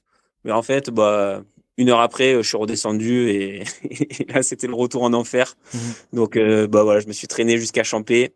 Et là, bah je, enfin, je faisais des malaises sur malaises. Je, enfin, c'était plus, là, c'était plus tenable. Donc là, clairement, le, j'ai pris la décision d'abandonner. Mais tu vois, même si euh, quand je le dis aujourd'hui, quand je le dis comme ça, ça paraît évident qu'il fallait abandonner. Mais je peux te dire que j'ai mal vécu pendant deux mois. Euh, limite qu'à chaque fois que j'y repensais, j'avais envie de chialer, quoi. Tu vois, à me dire, mmh. j'aurais pas dû abandonner. Euh, je m'en voulais d'avoir abandonné, alors que. Ouais, t'avais vraiment des raisons vraiment valables. Alors que, ouais, voilà, déjà d'être allé jusqu'à là, c'était déjà euh, compliqué. Euh, le, fait d'abandonner, c'était limite logique et tu t'en, tu t'en es tu t'en es mal remis quoi. Ah ouais, j'ai mis vraiment, vraiment, vraiment beaucoup de temps à le digérer. Hein, donc euh, et c'est, enfin, c'est, débile hein, quand il pense. Hein, c'est qu'une course euh, et de toute façon en plus vu la, la vitesse à laquelle j'avançais au niveau du chronomètre, j'étais, enfin, il y avait vraiment plus rien du tout à espérer. Donc donc c'était évidemment la solution qui s'imposait, mais mais des fois, tu es un peu con hein, quand tu es coureur et coureur d'ultra trail et tu te dis, euh, j'aurais peut-être pu continuer, euh, alors que non, en fait, euh, mhm. j'ai bien fait d'arrêter. Euh, as l'impression d'être un ultra trailer plus sage aujourd'hui? Non. Pas encore? Non, non, je suis plus sage dans mon approche, on va dire. comme je te disais, dans mon approche au niveau de l'entraînement et de l'addiction euh, à la borne. De la, la planif euh, des courses aussi, on voit clairement que tu as diminué. Voilà, c'est ça. Euh, Ma planif est beaucoup plus sage, on va dire, mm. et beaucoup plus structurée. Donc oui, à ce niveau-là, je suis plus sage. Après, en course, comme je te dis, je mais je, ça, je compte pas le changer. Hein. C'est-à-dire que pour moi, quand tu cours, tu prends le départ d'un ultra, ben, tant que tant que ton corps est encore en mesure d'avancer, même si à un moment bah, t'es pas dans le niveau de performance que celui que t'espérais, ben moi je continue. Donc donc euh, voilà, à ce niveau-là, euh, j'ai pas changé et je pense que je changerai pas. C'est c'est un sujet hyper intéressant, ça. Je sais même pas si je vais pas faire un, un épisode spécial sur ce sujet-là, l'abandon des élites des élites. Alors, je me permets de te considérer comme élite, hein, même si là, on sait plus trop où est la frontière, etc. Mais bon, on peut considérer quand même qu'avec vu le niveau que t'as, t'es un élite. Euh, c'est une élite euh, sous deuxième niveau là. Tu vois, j'étais dans le deuxième ça. ça... T'es pas professionnel, t'es pas élite internationale, mais t'es quand même un, un élite. Euh, et, j'ai souvent ces discussions-là. Euh, je crois que dans, dans l'épisode du TMB cette année, euh, Xavier Thévenard qui s'est étonné effectivement de, bah, de l'abandon un peu trop facile de, des élites, notamment dans, mm. dans le cadre de l'UTMB. Et puis là, tu vois, je, je viens de relire un, petit passage de, du livre de, de Guillaume Millet qui dit que d'après lui, eh ben, l'abandon des élites, c'est quand même lié aussi au fait que ils, prennent plus de risques et que ils sont un peu plus sur la corde raide que, que, que le milieu de classement ou que le fin de peloton, quoi. Donc tu vois, ça, tout ça me fait me poser des questions sur le fait que oui, effectivement, on a tendance un peu à, critiquer l'abandon un peu trop facile des élites, mais euh, euh, qui est vraiment dans leur situation et toi qui es dans ces situations-là, est-ce que tu, quel est ton point de vue par rapport à ces abandons-là? Moi, je dis que c'est trop facile. Enfin, moi, je personnellement, je les critique pas mmh parce que parce que globalement, on n'est pas dans le même. Même si moi, tu me dis que je suis un élite, moi, je suis évidemment pas professionnel, donc je suis pas je sais pas de, enfin le même niveau d'exigence, mais euh, globalement, bon, ok, il y en a peut-être certains qui ont tendance à bâcher rapidement, mais mon avis, la raison, elle est simple, c'est qu'en fait le, le niveau maintenant aujourd'hui des élites, il est tellement monstrueux qu'en fait, euh, bah, il y a les mecs, ils sont obligés de se mettre de courir à bloc, enfin à bloc, c'est mhm. relatif, mais je veux dire, ils se mettent à un niveau de, de ouais, niveau physique qui est quand même très élevé au départ d'une course et ils partent, enfin, la gestion, elle est quand même très relative maintenant. C'est-à-dire qu'ils courent quand même tous euh, au maximum de leurs possibilités. Et donc, forcément, il y a des moments où ça passe pas, quoi. Donc, euh, donc après, eux, bah, ils sont là pour, pour jouer les premières places. Donc après, c'est critiquable ou pas. Mais après, quand ils sentent que, que d'une part, ils sont plus dans le jeu et qu'en plus généralement quand ils abandonnent c'est qu'ils sont quand même dans un sale état aussi hein, la mm. plupart du temps hein. donc euh, mm. quand tu vois Tom Evans dans les dans l'état dans lequel il est à Courmayeur enfin il y en a quelques uns comme ça qui ont bâché cette année bah, ils font pas semblant c'est pas de c'est pas de la caresse quoi hein. donc mm. euh, c'est que à un moment ils se ils sont mis dans le rouge un peu trop foncé et que ça tient pas quoi donc euh, d'une part il y a ça et après bah c'est leur job hein. donc en fait ils peuvent pas non plus se permettre de pousser le truc sauf si c'est ta dernière course de la saison mais ils peuvent pas se permettre de pousser le, le truc euh, jusqu'à l'extrême et après de mettre deux mois ou trois mois à s'en remettre. Et euh, je pense que leur sponsor, ils leur poussent au cul pour vite raccrocher un dossard. Donc, euh, donc à mon avis, il y a ce paramètre qu'il faut pas négliger. Donc, en gros, bah, donc ils y bâchent parce qu'ils savent que derrière, il y a d'autres, mhm. ils peuvent, ils peuvent rapidement basculer sur une autre course, etc. Donc, je suis assez d'accord. moi, franchement, je je, je, je, pense pas que ça soit critiquable. Après, hormis quelques exceptions qui sont coutumiers du fait, mais, euh, mais sinon, globalement, je pense que la majorité des élites, quand ils abandonnent, c'est que, c'est mhm. que ils ont poussé trop loin ce jour-là. Donc, euh, c'est vrai que cette, cette notion de, de, de, romantisme, un peu comme on l'avait il y a 20 ou 30 ans, euh, où euh, c'est le vrai esprit trail, le vrai esprit ultra trail, où il fallait absolument finir, parce que c'est vrai qu'aujourd'hui, on est un petit peu à la croisée des chemins entre un sport qui se, qui se professionnalise, il y a des enjeux euh, économiques, etc. Est-ce que ça vaut la peine de passer 10 heures de plus dans la, dans, dans la montagne avec tous les risques que ça incombe pour finir au milieu du classement, alors que effectivement, on a, par, par exemple, si je prends l'exemple de l'UTMB, euh, si, on, si on a par exemple la diagonale des fous derrière, euh, où potentiellement on a possibilité de rebondir, est-ce que ça vaut le coup de passer 20 euh, heures à randonner euh, dans pour revenir à Chamonix alors qu'on a déjà fini trois fois la boucle. voilà. Ouais, non, mais c'est ça, t'as tout dit. Hein. Moi, je suis tout à fait, tout à fait d'accord avec ça. Hein. C'est pour ça, je, je pense qu'ils sont en accord avec à ce que, à ce que on, on attend d'eux, quoi. Hein. donc. Et puis même ce que, euh, ce que eux-mêmes attendent d'eux, je pense aussi. Il y a pas, tu vois, il y a pas que, enfin, de ton point de vue aussi à toi. C'est-à-dire que si demain, euh, enfin, je sais pas, si, si sur une, ah bon après tu disais que tu étais quand même très, très pas, peu favorable à l'abandon, que c'est quelque chose qui te plaît pas. Euh, ouais, mais moi c'est pas mon job. Hein, voilà. Donc. Euh, Et moi, je veux dire, je, là, si je bâchais cette année l'UTMB, bah, pour autant, je pouvais pas derrière me dire, je trace à la diagonale des fous parce que bah, j'ai pas, j'ai pas un sponsor qui va me mmh. payer le, le, me dégoter un dossard, me payer le, déplacement et le logement. Donc, mmh. donc voilà, c'est aussi pour ça. Hein. Mmh c'est clair. Moi, je trouve qu'on a, a, tendance un peu à effectivement critiquer cet aspect-là et que en se mettant en se mettant à la place des, des, des gens dont c'est le métier et, dont les enjeux sont sont sont plus important qu'avant. On, on peut pas comparer deux, on peut pas comparer deux époques. Il y a que 20 ans d'écart, mais c'est pas, c'est pas du tout la même époque entre entre l'UTMB 2003 ah, et l'UTMB 2023. Enfin, ceux qui savent, ah hein, les vrais savent, hein, Fred, Fred Bousseau, etc. Euh, enfin voilà, c'est, on est, on est plus du tout sur le même sport, sur la même logique. C'est incomparable. De... Pour ça, moi, j'étais pas forcément, euh, tu vois, critique envers. Euh, euh, bah tu vois par exemple si je pense notamment à Hugo qui est un jeune qui a, qui a, 23 ans qui, qui fait ses armes etc il est sur la, il est sur le fil du rasoir sur euh, sur la majorité de ses courses. Il prend des risques. Enfin toi tu sais tu les vois partir les mecs devant euh, c'est c'est c'est après Hugo tu vois il a bâché hein, aussi hein, bah oui, hein, donc euh, donc il, certes comme tu dis il est sur le fil mais il, reste sur le fil du bon côté quoi. Donc après il y a un moment où quand tu bascules du mauvais côté ben toi tu parles de Hugo Ferrari moi je parlais de Hugo Deck ah, pardon, ah ouais, non, on parle pas du même, ok. Ah, ouais. ah oui, non, alors lui. Il y en a un qui a un H et un qui a pas de H. Ouais, ouais, non, lui, effectivement, il est encore plus dans un niveau, effectivement, de, de, de, professionnalisme qui est plus élevé que Hugo Ferrari. Donc, euh, donc, euh, mais d'ailleurs, j'ai pas suivi que qu'est-ce qui lui était arrivé, pourquoi il avait bâché. Euh, il a fait deux, il a fait deux malaises. Alors, je sais pas comment on dit, vago ou vagal. D'accord. Du coup, du coup, il a, il a bien, ouais, il a bien tourné jusqu'à un peu avant Valorcine, et puis il a fait deux gros malaises voilà, il est très déçu. Il va retourner sur euh, sur la CCC l'année prochaine. Il va redescendre ah en format, voilà. Mais euh, mais voilà, pour en revenir à ça, ce que tu disais, je pense quand même que globalement, euh, quand on voit partir les élites, quand on les voit arriver à Saint-Gervais à des vitesses, aux vitesses à laquelle ils passent, auxquelles, auxquelles, auxquelles ils passent, on se dit non non, c'est sûr que la, la densité étant ce qu'elle est, et c'est ce que tu disais dans un article, je crois, c'était le Dauphiné. Euh, où tu disais qu'aujourd'hui, avec un, le, le, le, gagnant d'il y, a, y a 10 ans, et aujourd'hui, il est 30e, quoi.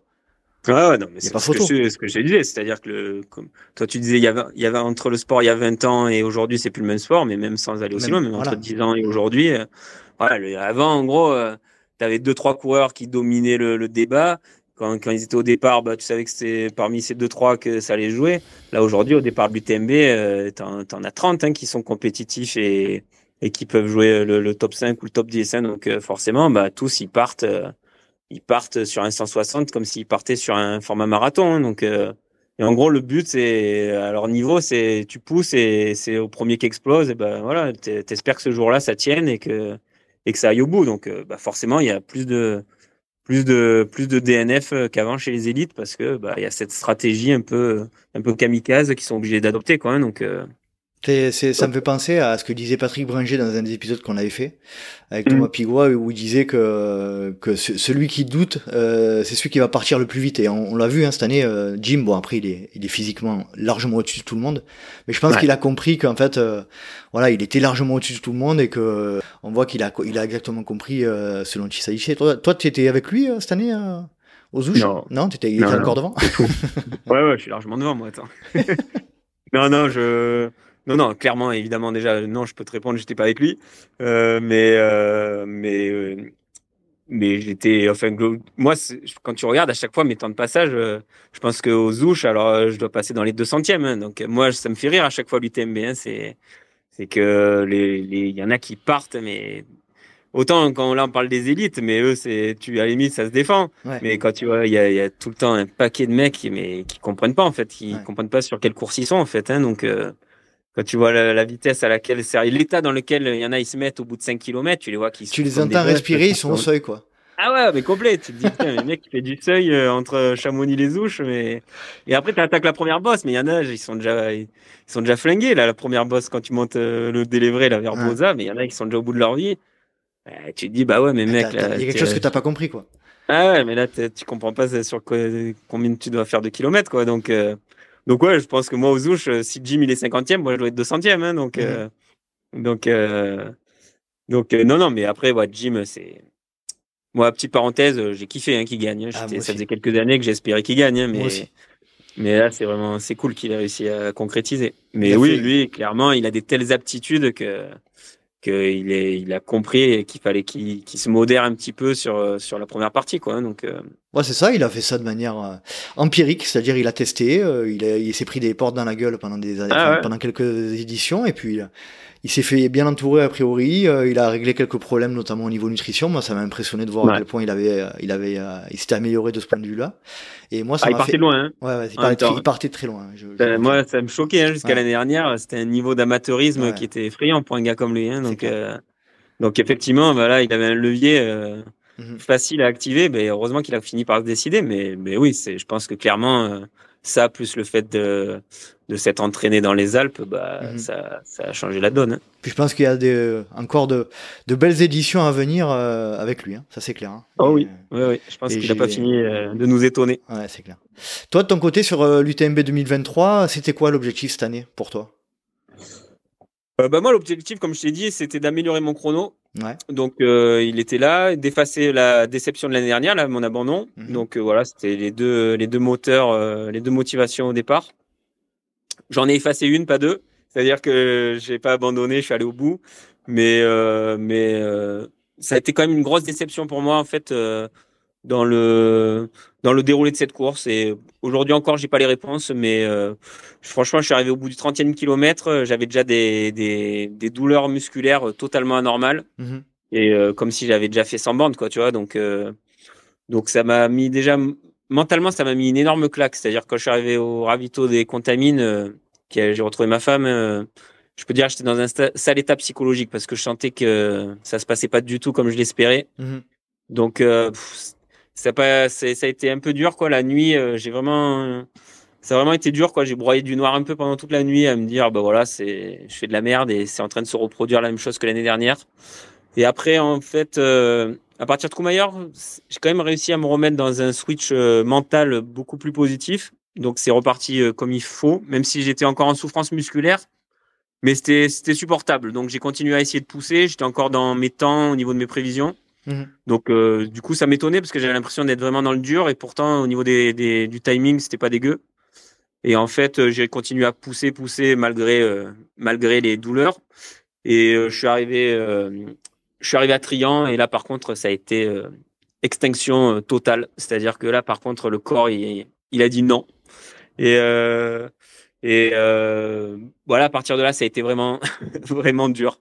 La partie Trian-Chamonix, euh, je pense que ça a été ma partie la plus lente de ma carrière trailistique. Mhm. Donc, j'arrivais plus à m'alimenter. Je me suis fait un malaise dans la montée là du col des Tsep.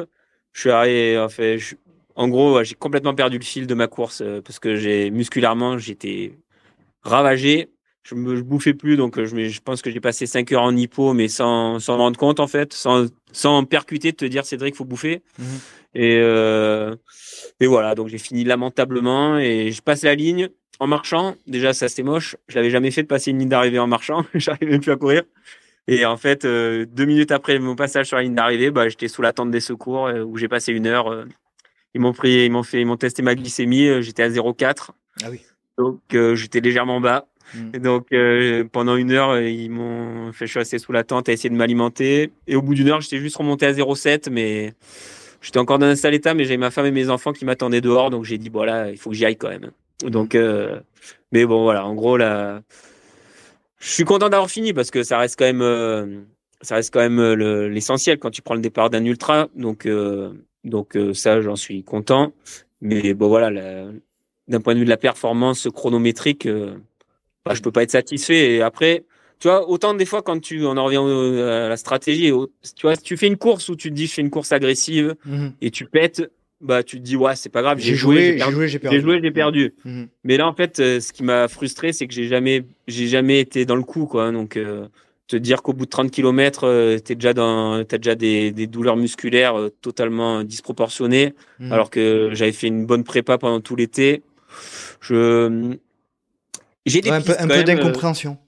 Ouais, j'ai, maintenant aujourd'hui avec le recul, j'ai un peu des pistes, je pense, des erreurs qui ont été faites sur l'affûtage. Ouais. À mon avis, c'est mon, c'est mon, en tout cas c'est mon hypothèse. Arrêt trop, trop tard, trop tardif? Non, je dirais à rétro brutal. En fait, euh, c'était la c'était la stratégie mise en place par mon coach. En fait, euh, en gros, on a chargé fort, mais par contre, les deux dernières semaines, on a coupé très fort aussi. Mhm. Et euh, et je pense que ça me réussit pas en fait de couper quand même ça très très fort parce qu'en fait, d'un coup, j'ai l'impression qu'il y a toute la fatigue qui m'est retombée dessus mhm. et, et et en fait, voilà, je me suis senti pendant les deux semaines avant la course, j'étais complètement fatigué. Enfin, j'étais fatigué en permanence. Je me sentais mou euh, physiquement et tout. Et euh, et ouais, je pense que c'est une stratégie qui me correspond pas. Donc euh, donc je le je le reproduirai plus de cette façon, en tout cas à l'avenir. Mmh peut-être qu'après je fais fausse route. Hein, peut-être que c'est l'explication, elle est autre. Mais en tout cas, moi, c'est la seule explication que je trouve. Donc et donc, euh, je pense que voilà, c'est quelque chose qui me correspond pas. Après, c'est l'affûtage, c'est quelque chose de particulier. Hein. Ah l'objectif, l'objectif quand même principal, c'est quoi? C'est de, de, baisser le niveau de fatigue. Euh, et, mais malgré tout, de pas trop se désentraîner non plus. Donc, euh, faut trouver la, le juste, la juste. Et en plus, euh, je pense qu'il y a aussi des, des différences individuelles. Euh, on réagit pas tous de la même manière à, à tel ou tel type d'affûtage. Donc, c'est aussi une espèce de trial and error. Hein. C'est, on essaie, on puis voilà, effectivement, je pense que ça c'est ouais, ça ça t'a pas ça t'a pas réussi. Et je pense que peut-être il y a peut-être moins chargé, euh, moins chargé sur les sur les trois semaines. Euh, ouais. Qui, je pense moins chargé aussi proche de la course, mm. mais par contre moins moins coupé. Moins coupé. Après, de toute façon, on en revient à ce qu'on disait tout à l'heure, c'est que par rapport à mon schéma d'organisation au quotidien, en gros, moi, je suis habitué à avoir une vie, tu vois, mm. ultra timée. Mm en gros, je suis lié tout le temps. Euh, tout le temps, euh, tout le temps en train de calculer ou caser euh, l'entraînement, le travail, la famille, etc. Et d'un coup, bah, même si euh, bah, j'accumule de la fatigue, mais tant que je reste sous tension, bah, j'ai l'impression que ça tient. Mais au moment où d'un coup tu t'arrêtes fort, bah, je pense que tu je me suis pris une petite, une petite trop descente et que la fatigue euh, que j'avais accumulée pendant toute ma prépa, euh, elle m'est retombée sur la gueule. Donc à mon avis, j'aurais plus eu à gagner à rester un peu plus sous tension pour maintenir mon corps en état d'éveil, quoi. Mmh ouais, c'est clair. Euh, nous, ce qu'on fait en règle générale, après, ça, encore une fois, ça dépend des, des cas individuels, mais on, on charge, euh, on fait un dernier bloc euh, aux alentours de S-4, voire S-5. Mm. Si c'est S-5, on remet, euh, on remet une petite, un petit, un petit rappel de, de, de, sortie longue à S-3. Mais en règle générale, si on fait un bloc à S-4, après, on, on, essaie de, de descendre le volume jusqu'à, jusqu'à la, jusqu'à l'objectif. Mais par contre, on, on coupe pas totalement parce que je pense quand même que c'est un truc qui est intéressant que dit Rudy Koya, euh, qui a rien à voir avec le trail mais qui qui, qui, euh, qui est spécialiste de la, de la musculation notamment. Il dit on est le reflet, le reflet de nos habitudes. Euh, Notre corps devient nos habitudes et c'est vrai que couper euh, net comme ça une activité du jour au lendemain pendant deux semaines, moi je suis pas forcément favorable parce que je pense quand même que le corps il doit pas comprendre ce qui se passe et, et, et je pense que ça le perturbe plus que ce que ça que lui apporte, je pense. Tu vois, moi, je faisais des semaines. Moi, j'ai fait mon dernier bloc à S-2, donc c'est tard. Mhm. Mais euh, tu vois, je pense que euh, la, la, donc euh, cette semaine-là, là, qui s'est finie à S-2, je devais être, j'ai dû faire 20 heures d'entraînement.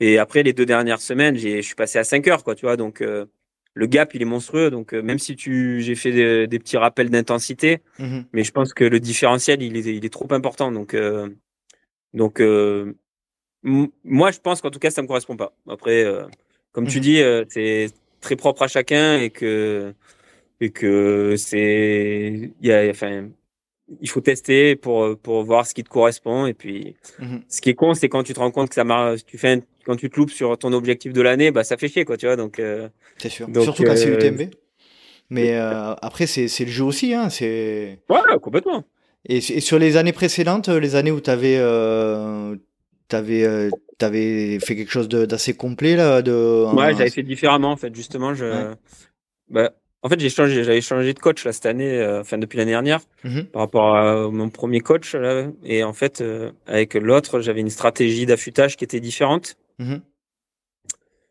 et euh, donc bah en tout cas ça m'avait plus réussi mais après de toute façon la, la, performance en ultra elle est tellement multifactorielle que que je, je n'incrimine euh, évidemment pas mon entraîneur puisque il sait ce qu'il fait. C'était, c'est un mec qualifié, c'était un mec qualifié. Mais euh, et en plus, euh, on avait fait la même stratégie euh, sur d'autres courses où ça avait, ça avait fonctionné. Où ça avait fonctionné. Donc Donc, je sais pas, franchement, c'est. on n'est pas sûr à 100% que c'est complexe. ça mais en même temps, c'est ça qui est, ça fait partie aussi des choses qui, qui sont excitantes dans, dans l'ultra. Hein, c'est que, mm. C'est que, bah, c'est pas, c'est pas scientifique, c'est pas tout n'est pas pré prédictible et prévisible. Et donc, bah, ce qui est, chaque course est différente, donc. Euh... Et chaque cas est différent surtout. ouais, en plus. C'est ça, c'est ça. Donc, euh, voilà, c'est. C'est clair. Je ne saurais jamais, mais bon, en tout cas, voilà, pour en revenir à l'UTMB, euh, c'est je suis frustré du résultat, mais content d'avoir euh, mm. ramené ma veste finisher. Quoi. Euh, juste un petit complément d'information euh, pour ceux qui savent pas, la glycémie normale c'est entre 0,7 et 1,1 grammes par litre de sang. Voilà. Donc 0,4 j'étais un peu bas. Voilà, un peu bas. Donc ta veste finisher, voilà, c'est le plus important hein, à l'UTMB. Ah, bah, la veste finisher. Elle est dans le placard, je sais même pas où elle est, mais une veste, les autres. Une veste sans manche, toujours bien entendu. C'est une veste sans manche. Moi je fais partie des, des gens qui par contre je les mets pas ces vestes, tu vois. Autant je les, je kiffe d'avoir fini, mais par contre, j'assume pas. Euh, c'est pas mon truc de mettre les vestes de finisher après euh, au quotidien. Euh, j'aime pas ça. C'est un vrai sujet, ça. ça me fait rire. C'est un vrai, c'est un vrai sujet. Je sais pas si ah, complètement. Tu m'as donné une idée d'épisode là aussi. Doit-on mettre une veste finisher d'un chamonix? Voilà, c'est ça. Voilà, je, la suis veste pas finisher, elle est dans le placard et et j'en ai jamais mis une seule. Je suis pas persuadé. Moi, j'ai un peu du mal, bah, c'est vrai, avec euh, avec les les les t-shirts tordégiens et les euh, et les t-shirts de l'UTMB. C'est vrai que ça fait euh, c'est un peu c'est un peu spécial, mais bon, après voilà. Ouais, j'exhibe j'exhibe ma, ma, fierté. c'est bon, calme-toi. si un jour je gagne l'UTMB, je te dis pas, mais mais a priori c'est pas c'est pas ça va pas se faire. Donc après une bête de finisher. Ouais merci. Euh, j'ai cru comprendre que tu allais prendre un peu de recul, euh, d'après ce que j'ai encore lu dans le dans le dans l'article sur le Dauphiné, euh, avec le avec avec le trail ultra, c'est c'est c'est officiel. Non non non, non, ça ça a été mal mal, interprété. Pareil, il y en a plein qui m'ont dit putain mais t'arrêtes l'ultra ou quoi?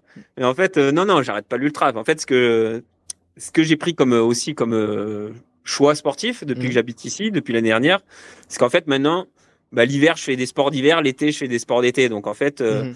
là, quand la neige va arriver, bon, pour l'instant, c'est pas trop le cas, mais quand la neige va arriver, bah, en fait, les baskets, euh, je vais les ranger et je vais faire du ski alpi. Donc en fait, le recul que je prends, c'est juste un recul saisonnier. Donc mhm. euh, j'ai pas du tout l'intention de me retirer du trail, mais euh, mais par contre, j'ai l'intention de faire une vraie saison de ski alpi. J'ai découvert ça l'année dernière et franchement, j'ai adoré. Et euh, en fait, je, me, je retrouve un peu ce que j'ai retrouvé, euh, ce que j'avais trouvé au début dans ma pratique du trail. Donc en fait, tu vois, tu découvres un nouveau sport, t'arrives et et euh, bah t'es comme un gosse quoi. Donc en fait, et tu pars de bas. Donc en fait, en gros, à chaque entraînement, à chaque course, bah tu progresses euh, à grandes enjambées. Mhm. Donc en fait, sachant que les qualités physiques se rapprochent du, du trail, donc en fait, bah voilà, physiquement, je, je suis déjà au niveau. Après, là où j'ai un énorme des, énormes lacunes dans, par rapport dans le changement des pots. Voilà, tout l'aspect technique, je suis une quiquette. Donc, euh, donc en fait, la première course que j'ai faite, j'avais des skis, euh, des skis de, des skis de rando, mais rando pas du ski alpi, tu vois, qui faisait, c'était des, des, gros skis bien larges. Et euh, rien que ça, déjà le, poids, la, maniabilité, c'était ridicule. Moi, j'étais en combi, alors qu'ils étaient tous en collant pipette. Donc voilà. Bah, L'avantage, c'est que tu sais descendre quand même, toi au fur et à mesure, je... ouais, par contre, je sais bien, je serais bien descendre là. Mes, mes années de ski me servent. Mhm. Donc en fait, euh, bah voilà, c'est cool. En fait, à chaque euh, à chaque euh, course, je progresse et, et puis ça me plaît quoi. Franchement, c'est c'est c'est vraiment un sport qui est vraiment top. Tu, tu te mets un bon un bon effort, un bon bon cardio. Tu es dans un environnement qui est qui est vraiment monstrueux. C'est pour le coup, c'est plus sauvage que le trail. Mhm. Et et voilà, franchement, c'est vraiment bonheur comme effort. Donc euh, cette année, euh, j'ai décidé de m'y consacrer un peu plus sérieusement et j'aimerais bien faire des, des grosses courses, des courses un peu connues. Donc euh, vu que j'ai essayé de, j'aimerais bien ne pas être trop trop ridicule, bah je vais essayer de me préparer pour ça. Petit instant sécurité, Cédric. tu pars tout seul, tu pars équipé, tu pars avec, tu pars avec des gens qui connaissent le, la montagne ou comment ça se passe? Alors je pars, euh, oui, bien sûr, je pars euh, équipé, c'est-à-dire que j'ai un Arva sur moi, mhm. une pelle, une sonde. Euh, mais non, malheureusement, en fait, bah, on en revient un peu au problème d'organisation, c'est-à-dire que bah, je, moi, j'essaye de m'entraîner quand je peux. Et donc, en fait, globalement, j'ai j'ai, enfin, rarement j'arrive à trouver des gens avec qui je peux partir euh, m'entraîner, que ce soit en trail ou en ski, à mon grand regret d'ailleurs. Mais, mais c'est en fait lié à mon organisation. Mhm. Donc en fait, ouais, c'est assez sûr pour l'aspect sécure, euh, c'est pas terrible. Autant en trail, bon, on va dire que le risque il est quand même modéré. Euh, autant en ski, ouais, ouais évidemment. Euh, j'ai beau avoir mon Arva, euh, ouais, si tu te fais prendre dans une avalanche, globalement quand tu es tout seul, le temps que les secours ils mhm. arrivent, t'as peu de chance quand même mhm. que ça se passe bien. Donc après, je suis pas globalement déjà, je connais quand même un petit peu la montagne. Ouais. Et, euh, et je suis pas non plus, je suis pas, je suis pas un débile. C'est-à-dire que que bah, je, je m'engage pas euh, quand je suis seul. Je vais pas m'engager dans des faces, euh, dans des faces dangereuses. Euh. Mmh Donc, en fait, je m'entraîne beaucoup sur sur des, des, des, des, bords de piste, des, des endroits pas trop exposés. Et les endroits où je vais, ben, c'est quand je sais que c'est safe, quoi. Hein, donc, mmh après, bah, c'est la, après, c'est la montagne, hein, ça reste, comme je dis, c'est quand même plus dangereux que le trail. Donc, le, ouais, c'est un peu plus risqué, on va dire, que, que le trail, mais, euh, mais après, c'est à toi de savoir, de pas être trop con et de garder à l'esprit que bah, justement la montagne c'est dangereux et que tu peux pas faire n'importe quoi. Donc, euh, donc euh, non, là sur ça, je suis quand même un minimum raisonnable, donc je suis mmh. pas, je suis pas débile. Donc, j'essaie de faire gaffe. Sur le ski alpi en particulier, tu as commencé quand? Il y a l'année dernière ou il y a plus longtemps? L'année dernière? Non, non, en fait, je faisais déjà du ski de rando, mais ski de rando balade, quoi. Ouais. Mais de façon occasionnelle quand j'étais dans le sud évidemment. Après quand je suis arrivé ici la première année, ouais, j'en ai fait un peu comme ça. Par contre, dans ski alpi, j'ai acheté mes premiers skis alpi euh, l'hiver dernier. Donc euh, donc ouais, je suis, vraiment un, novice euh, total quoi. Je me je me suis mis au ski alpi en janvier dernier. Tu penses que c'est alors on, le dit hein, souvent, on sait que Kylian euh, coupe, euh, enfin fait, fait la, quasiment la moitié de son année sur, sur des skis alpi. Toi, tu, toi, tu, tu confirmes que c'est, c'est transférable, quoi. Il y a pas de problème, quoi. C'est. Ah ouais. En fait, je pense que c'est bénéfique à tous les niveaux. C'est-à-dire que globalement, le, comme tu dis, c'est complètement transférable. C'est-à-dire que c'est quand même, ça se rapproche vachement hein, l'effort, euh, l'effort en termes de musculaire, en montée en ski alpi. Euh, que ça soit avec les skis au pied ou quand tu portes avec les skis sur le dos, bah ça se rapproche quand même de, des grosses montées pentues en trail. Donc musculairement, il y a, une similitude au niveau du cardio aussi. Et après, le, moi, j'y vois surtout un, bénéfice déjà psychologique parce que bah, ça fait du bien de faire autre chose. Hein. Mhm. Clairement, euh, tu vois, moi pourtant qui était euh, complètement addict de, de, la borne, etc. et des baskets, bah, finalement, euh, tu te rends compte que quand tu fais un autre sport comme ça, bah déjà ça me, ça me manque pas pendant l'hiver finalement de pas courir. Et surtout quand tu recours en mars, avril, bah tu reviens avec une fraîcheur mentale qui est quand même plus importante. Et après, bah, l'autre aspect non négligeable, c'est que bah, c'est du sport porté, donc enfin, au niveau des articulations. Euh, tu te préserves.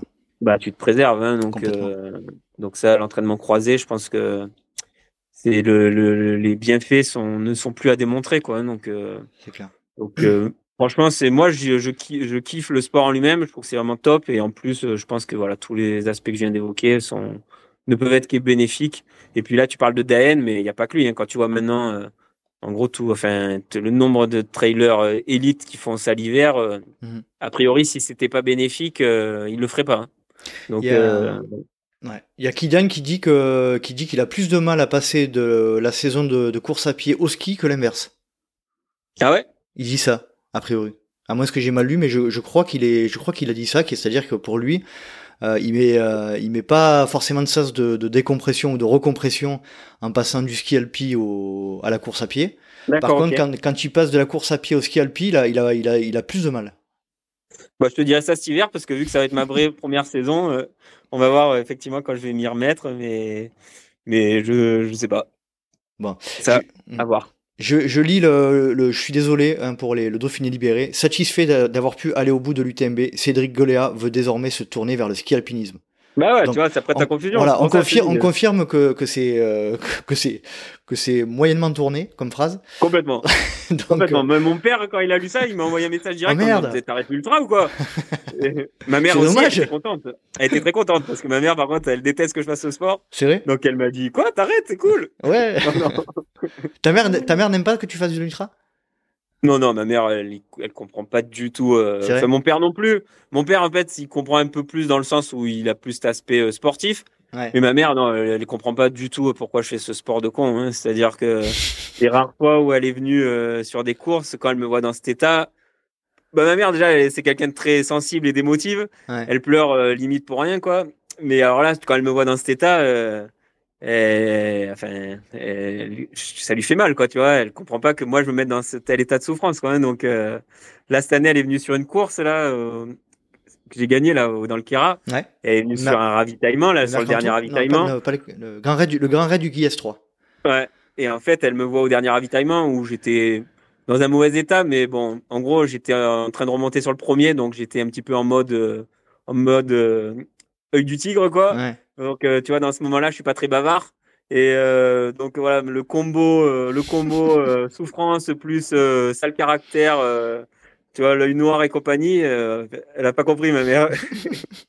et donc pareil, elle, elle était là à l'arrivée, mais j'étais j'étais quand même bien fatigué à l'arrivée. Bah ouais, pour elle, tu vois, c'est incompréhensible incompréhensible de se mettre dans cet état. Elle, elle, elle peut pas, elle voit pas le, elle voit pas le sens à cette pratique. Mais c'est pas la seule, hein, mais.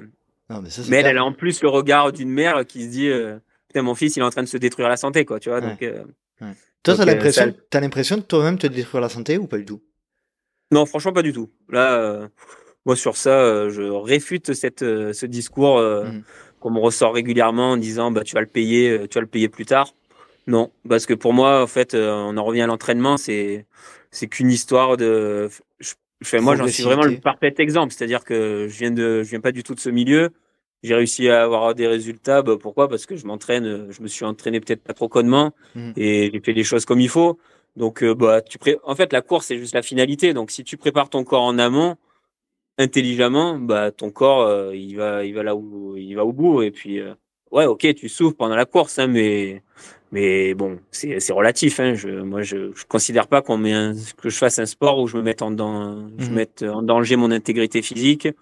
Et puis, euh, et puis voilà. En plus, les études qui tendent à sortir de plus en plus, euh, on, en, on, en, a parlé au tout début là sur, euh, en gros, les douleurs aux genoux et compagnie, là, te prouve que en fait, la sédentarité est encore plus délétère que l'activité physique. Hein. Donc, ok, l'ultra c'est de l'activité physique poussée un peu à l'extrême, mais encore une fois, je pense que si tu t'es préparé correctement, ben bah ton corps euh, ton corps il arrive à te suivre hein, donc euh, mhm. moi franchement je, je, touche du bois je vais pas me porter euh, l'œil mais en fait j'ai jamais eu de grosses blessures jusqu'à présent des petits pépins à droite à gauche mais globalement je me suis pas blessé et puis et puis voilà ça donc voilà pour moi tu te tu te déglingues pas plus la santé à faire ça que mhm. que qu'à faire autre chose qu'à regarder Netflix sur le canapé en buvant une bière et non, on peut, on peut, boire une bière. Euh, ouais, j'avoue, la bière et Netflix, euh, ça, m'arrive. Hein. Ça marche, ça marche.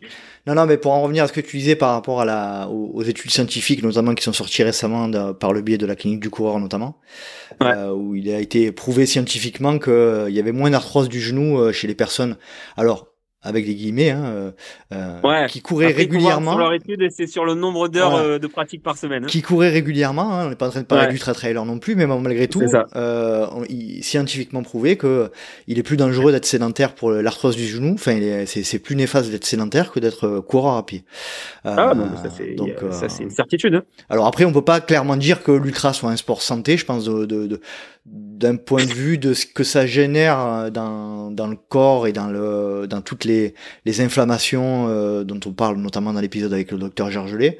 Mais je pense malgré tout que euh, même si on n'a pas d'études à long terme sur ce point de vue-là, euh, je pense que si c'est fait de manière assez régulière, raisonnée et, et qu'on n'est pas dans l'excès, alors on est déjà en soi dans l'excès hein, en faisant de l'ultra, mais je pense que hum, si on le fait de manière un peu réfléchie, et qu'on s'écoute, je pense quand même qu'il y a ça, de mon point de vue, apporte plus de choses positives que négatives. Moi, de mon point de vue, par exemple, depuis que ben, j'ai fait mon premier ultra cette année, euh, j'ai la sensation d'être en meilleure santé qu'il y a euh, dix ans, quoi, largement. Ah, mais moi, je peux te dire, hein, je, euh, en tout cas, ce qui est sûr, c'est que depuis que je me suis mis au trail, euh, par rapport à la période d'avant où j'en faisais pas, où j'étais, où je me consacrais à mon boulot, ben, je peux dire que je suis en bien meilleure santé aujourd'hui que ce que j'étais il y a dix ans avant de faire du trail. Donc, donc là, il n'y a pas photo. Hein, donc, euh, donc euh, moi, j'incite les gens à faire du sport. Hein, donc, euh, il n'y a pas de souci. Hein. C'est clair. comment tu vois, Cédric, l'évolution Alors, on en a parlé tout à l'heure de de, de, de l'UTMB. Là, euh, on voit que, ben, que ta maman va pouvoir bientôt regarder, enfin, elle peut regarder si elle le veut l'ultra sur sur Eurosport ou sur euh, sur l'équipe. Elle y était, elle était dans hein l'équipe, elle m'a vu même au départ. Et elle a toujours pas, ah, du coup, ça lui a toujours pas plu, ça lui, non, elle a pas, elle a pas aimé.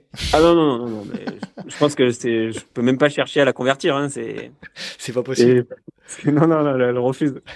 On voit que, on voit quand même qu'il y a une, une, une, très très forte euh, popularisation de, de ce sport. Mhm. Qu'est-ce que, qu'est-ce que ça te, ça t'inspire, toi, ça, toi qui as connu, euh, comme moi, le, le trail et l'ultra dans, dans les années 2010, là, au début des années 2010, euh, versus ce qu'on, ce qu'on voit aujourd'hui, quoi? c'est compliqué parce que parce qu'effectivement, le, sport, ce sport a changé hein, et il est en train de, changer à vitesse grand V même.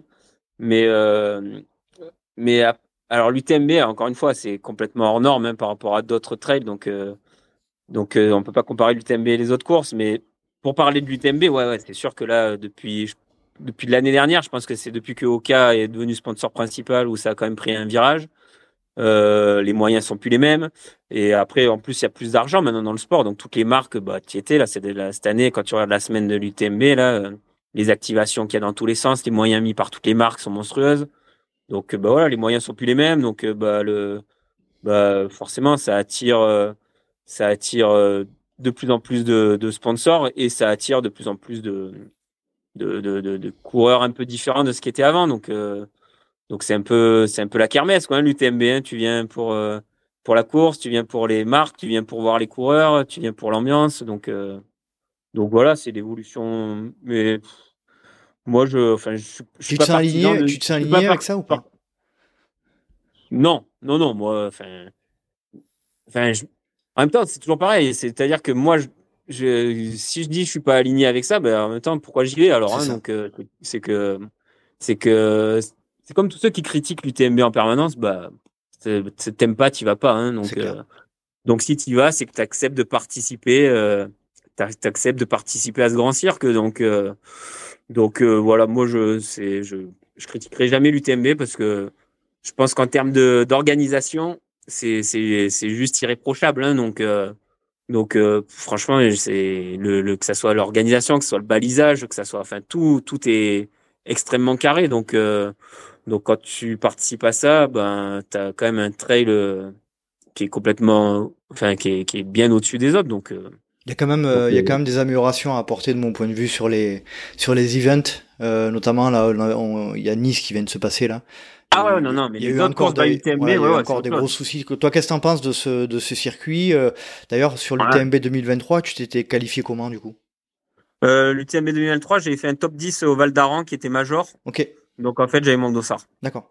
Sur la CDH. Euh, ce circuit, bah ouais, bah alors là c'est pareil, hein, c'est critiquable évidemment parce que bah parce que bah évidemment la finalité elle est financière. Hein, L'UTMB sur ça, ils, ils sont ils sont ils sont très très forts. C'est-à-dire que maintenant bah, tu veux faire l'UTMB, bah tu dois faire des courses UTMB, donc tu dois tu, tu dois accepter de de participer à ces courses.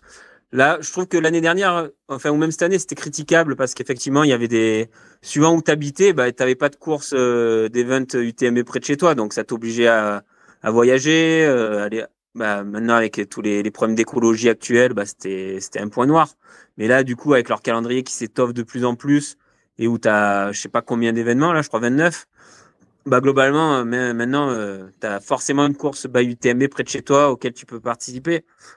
Donc, bah, déjà, il, c'était question de l'écologie, déjà, elle est balayée. Mhm. Et après, bah, voilà, comme on disait, euh, si tu adhères pas à ce système, euh, bah, tu participes pas aux courses, bah, du, tu participes pas à ces courses. Et puis, il y a une offre de courses maintenant qui est monstrueuse. Donc, euh, tu veux trouver une course, bah, tu as le choix. Donc, donc bah, voilà, le circuit, c'est critiquable pour cet aspect financier, pour l'aspect du prix des dossards qui est de plus en plus élevé.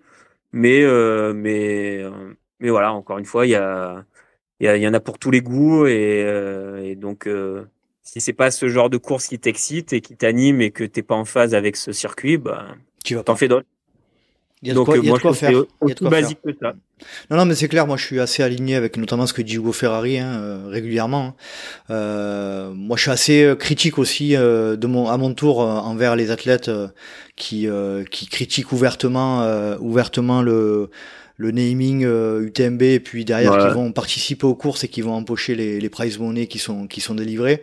Moi, je trouve ça assez ouais, c'est c'est assez malsain comme façon de penser. Moi, je trouve quand même il y a des gens, il y a des athlètes qui sont pas en accord du tout avec l'UTMB puis qui vont pas les faire quoi. Donc moi, je je suis plutôt aligné avec ces gens-là qu'avec les gens qui critiquent et qui vont monstrueux là, c'est cette histoire de mmh. des gens là qui critiquent parce que ça s'appelle Dacia mais mmh. sur le fond on s'en branle enfin ça et comme tu dis après c'est les premiers à prendre des avions dans tous les sens pour aller ailleurs. Donc soit tu es sur une ligne directrice euh, et tu la suis jusqu'au bout soit tu fermes ta gueule hein, quand t'es pas irréprochable ben tu essayes de faire un peu attention à ton discours et puis voilà c'est tout hein, donc euh, mhm. donc bah ouais ok c'est c'est moi je trouve ça juste moche que ça s'appelle Dacia UTMB mais juste pour l'aspect euh, ouais, au niveau marketing moi je trouve pas ça génial mais voilà je trouve ça laid mais mhm. hormis ça franchement moi enfin la conscience écologique, euh, juste euh, faire croire que, que c'est un scandale parce que c'est Dacia. Euh, ça, ça me passe loin. Là. Ça, je t'avoue, mhm. c'est, c'est, vraiment pas le genre de truc sur lequel je me serais arrêté. Le trail, il fait ça. Il faut quand même. Enfin, moi, j'ai peut-être un peu choqué en disant ça, mais il faut quand même se rendre conscience que le trail, chez, alors il y, a des sports plus impactant écologiquement. Hein. On passe à la, à la, Formule 1, à la MotoGP, au foot, etc. Mais c'est, enfin, on peut pas dire clairement qu'on est un sport euh, euh, qui protège l'environnement, euh, loin de là. Ah notamment ah par nos activités, dans le cadre de nos entraînements, des rocos, de, de nos courses, de nos trajets, de nos. Alors on peut tous s'améliorer les uns les autres, mais clairement, enfin, il faut pas se voiler la face. Hein. aujourd'hui, aujourd'hui, on est un sport impactant. Euh, pour ah. l'environnement, pour le climat. Et donc, euh, voilà, je pense que euh, c'est un, un, débat qui va au-delà d'Asia UTMB. Quoi. Ah bah complètement. Non, mais comme tu dis, voilà, après, à un moment, soit tu es en phase avec, avec tes convictions et si tu veux être, si tu veux être le, plus, le plus vert possible, ben ouais, tu, déjà tu fais plus de courses, au moins tu voyages plus. Et juste, tu fais des entraînements bah, sur la colline ou la montagne qui est, qui est devant chez toi. Et puis voilà, là, au moins, tu te déplaces plus, tu fais plus de roco, tu fais plus de voyage. Donc, ouais, ok.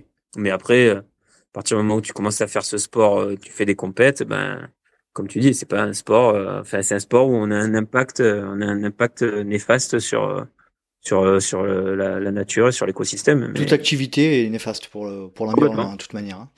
Voilà. Ok, merci pour ton point de vue sur ce sujet. Euh, D'un point de vue un peu plus général sur euh, sur la pratique du trail, alors que ce soit dans le cadre des, des Golden Trail, quand quand tu vois aujourd'hui l'importance qu'a ce circuit, notamment euh, euh, la, la, comment dire la compétitivité des formats plus courts. Je pense que il y a, on est en train de revenir à un bon équilibre entre euh, la compétitivité sur les formats courts, les formats longs, et je pense que le Golden Trail a, y a fait beaucoup. C'est-à-dire que voilà, il y a plus que il y a, y a plus que l'UTMB qui existe au monde, mais il y a aussi les formats courts, les formats maratrail qui euh, des Sierzinal, des, des, des, des, épreuves comme ça qui ont un niveau de compétitivité exceptionnel. Quoi. Oh, mais moi, ça, je trouve ça. Moi, cette année, d'ailleurs, moi, personnellement, l'athlète qui me bluffe le plus actuellement, euh, bon, Jim Wansey, évidemment, il a été énorme sur le TMB. Mais moi, c'est Rémi Bonnet. Ah, bah hein. enfin, lui, c'est, totalement stratosphérique ce qu'il fait, à la fois sur les skis qu'avec les baskets. Euh. Ouais. Alors lui, pour le coup, euh, je trouve qu'il atteint des niveaux. Euh, moi, Champion du monde de ski alpin, non Si j'ai pas de bêtises. Ouais, ouais, ouais. je, je, sais plus ce qu'il a gagné, mais enfin, c'est une machine de guerre, le gars. Hein. Enfin, mm.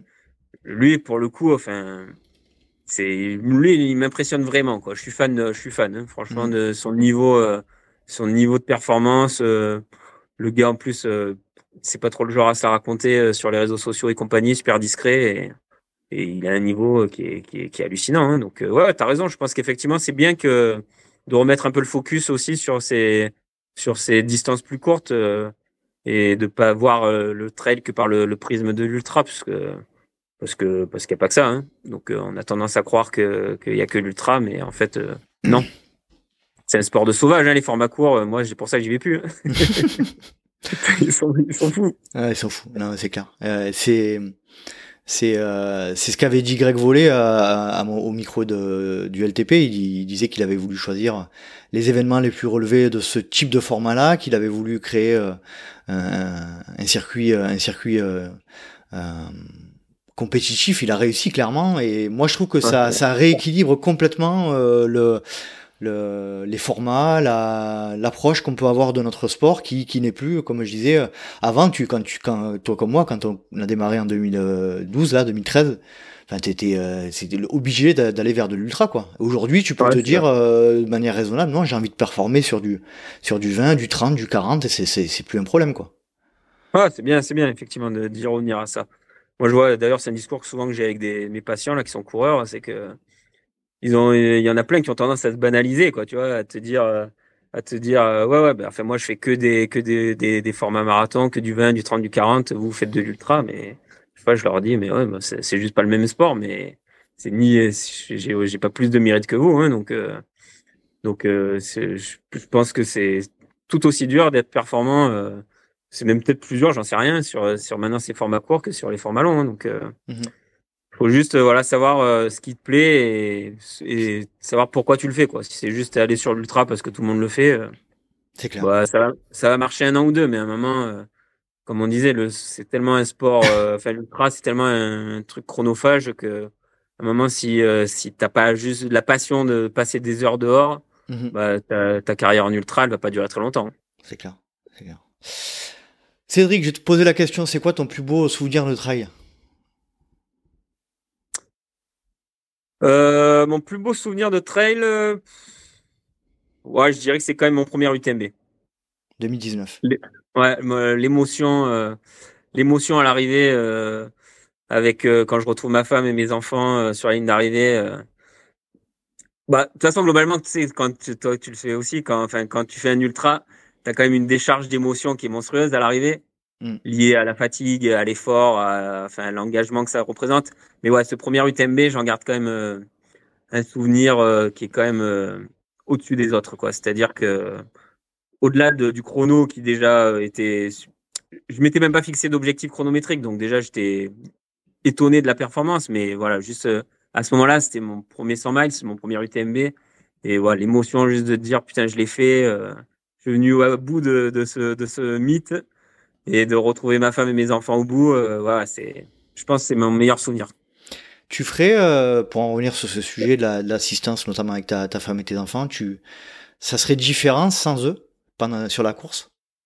Ah ouais, ça aussi c'est un débat hein, effectivement qui est qui était le, sur le, nécessité ou pas de l'assistance. Euh, globalement, moi, ce sport, je pense que si j'avais pas le partage avec ma femme et mes enfants, bah, je suis pas sûr que je continuerai à le faire aussi en course en tout cas, mhm. parce que parce que moi effectivement c'est parti aussi des, des leviers sur lesquels euh, je m'appuie euh, fort pendant les courses quoi. C'est-à-dire que que ce que ce qui me ce qui me motive aussi c'est le fait de retrouver euh, au point suivant ma femme et mes enfants et d'aller au bout aussi. C'est pour ça pour leur pour partager ce moment à l'arrivée avec eux et et parce que c'est aussi une façon de quand je, partage la course avec eux, c'est aussi une façon de les impliquer dans ma pratique euh, et dans ce que ça représente sur les temps d'entraînement euh, que je leur impose. Donc en fait, euh, c'est un juste retour des choses. Donc donc ouais ouais, moi je moi j'aime l'ultra pour aussi le, partager pour le partager avec ma, ma famille. Mais ouais, après en effet c'est il y a eu ce débat qui, qui, revient de temps en temps sur est-ce qu'il faudrait pas revenir à des courses sans assistance.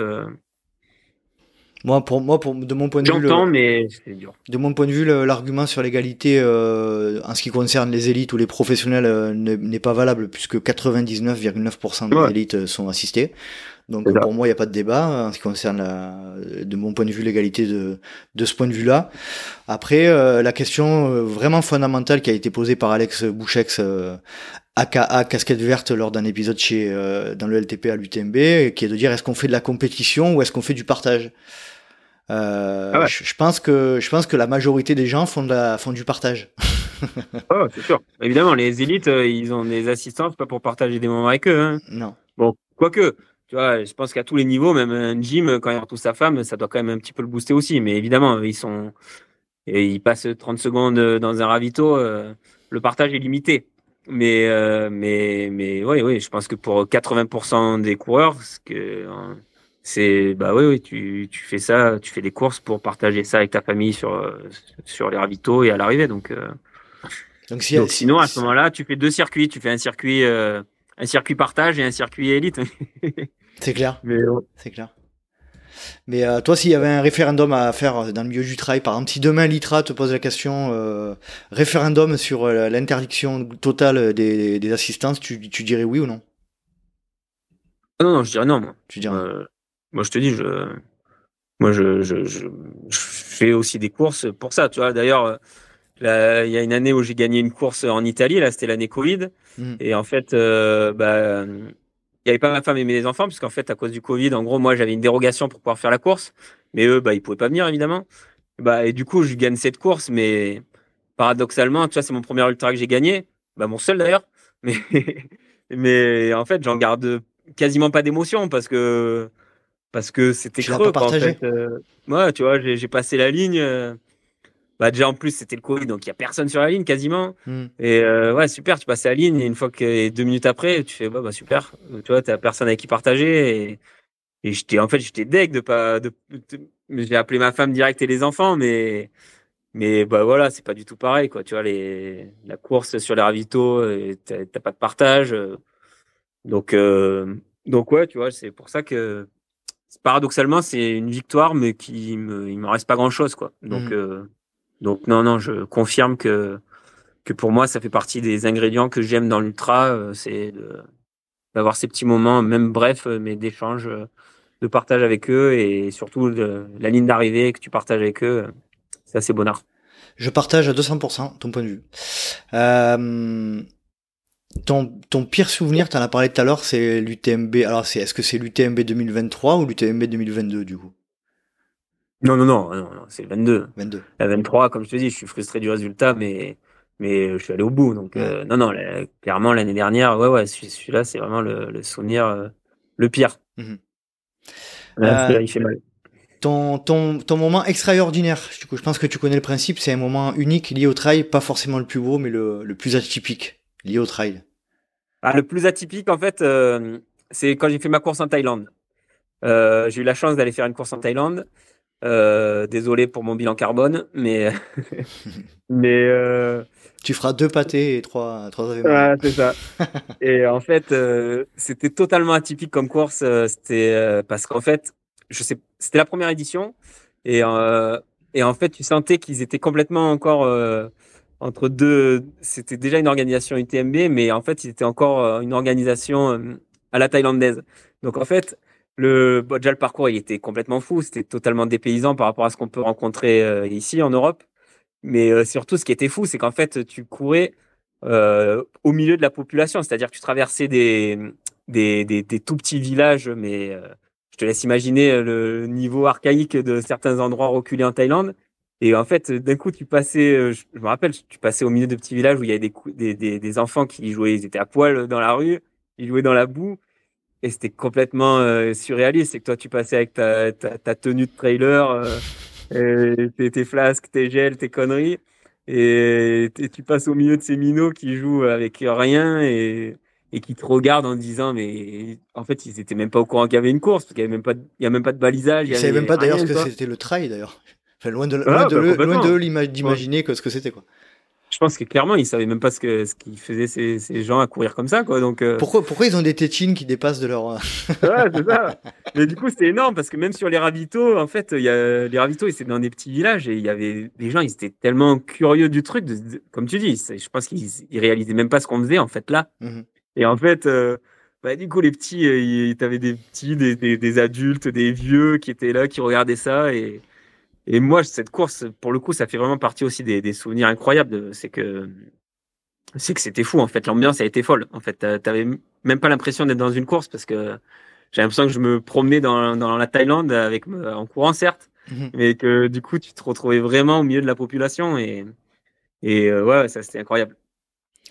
D'ailleurs, moi, ça me fait penser, ce que tu me dis, ça me fait penser un dimanche matin, j'ai amené le, le, club de la section trail d'Aix-Athlée. Euh, petit moment euh, euh, où je raconte ma vie. Euh, et en fait, on est, on est tombé dans la scène victoire, on est tombé sur une rave. Ah ouais, ça aussi, je l'ai vécu aussi. Tu as vécu ça? Ah, C'est énorme ça aussi. Alors autant te dire qu'on était une, une, trentaine de trailers avec nos tétines qui dépassaient nos sacs d'hydratation. De, quand les mecs nous ont vus en train de, ils étaient en plein milieu de la forêt. Bon, autant te dire que la rave était pas autorisée, hein, ça va sans dire. Euh, Quand ils nous ont vu arriver, je te dis que là c'était un peu la même histoire que toi. C'était deux mondes qui, se- qui, se, qui se rencontrent. Quoi. Limite, on, tu sais, on se regardait, euh, presque on se touchait. euh, qui, mais comment, euh, qui es-tu? D'où viens, d'où viens-tu?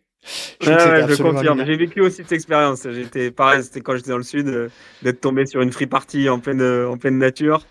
Ah ouais, ça c'est mythique. tu te dis là, le, le décalage, il est, il est juste fabuleux quoi. C'est clair, c'est clair.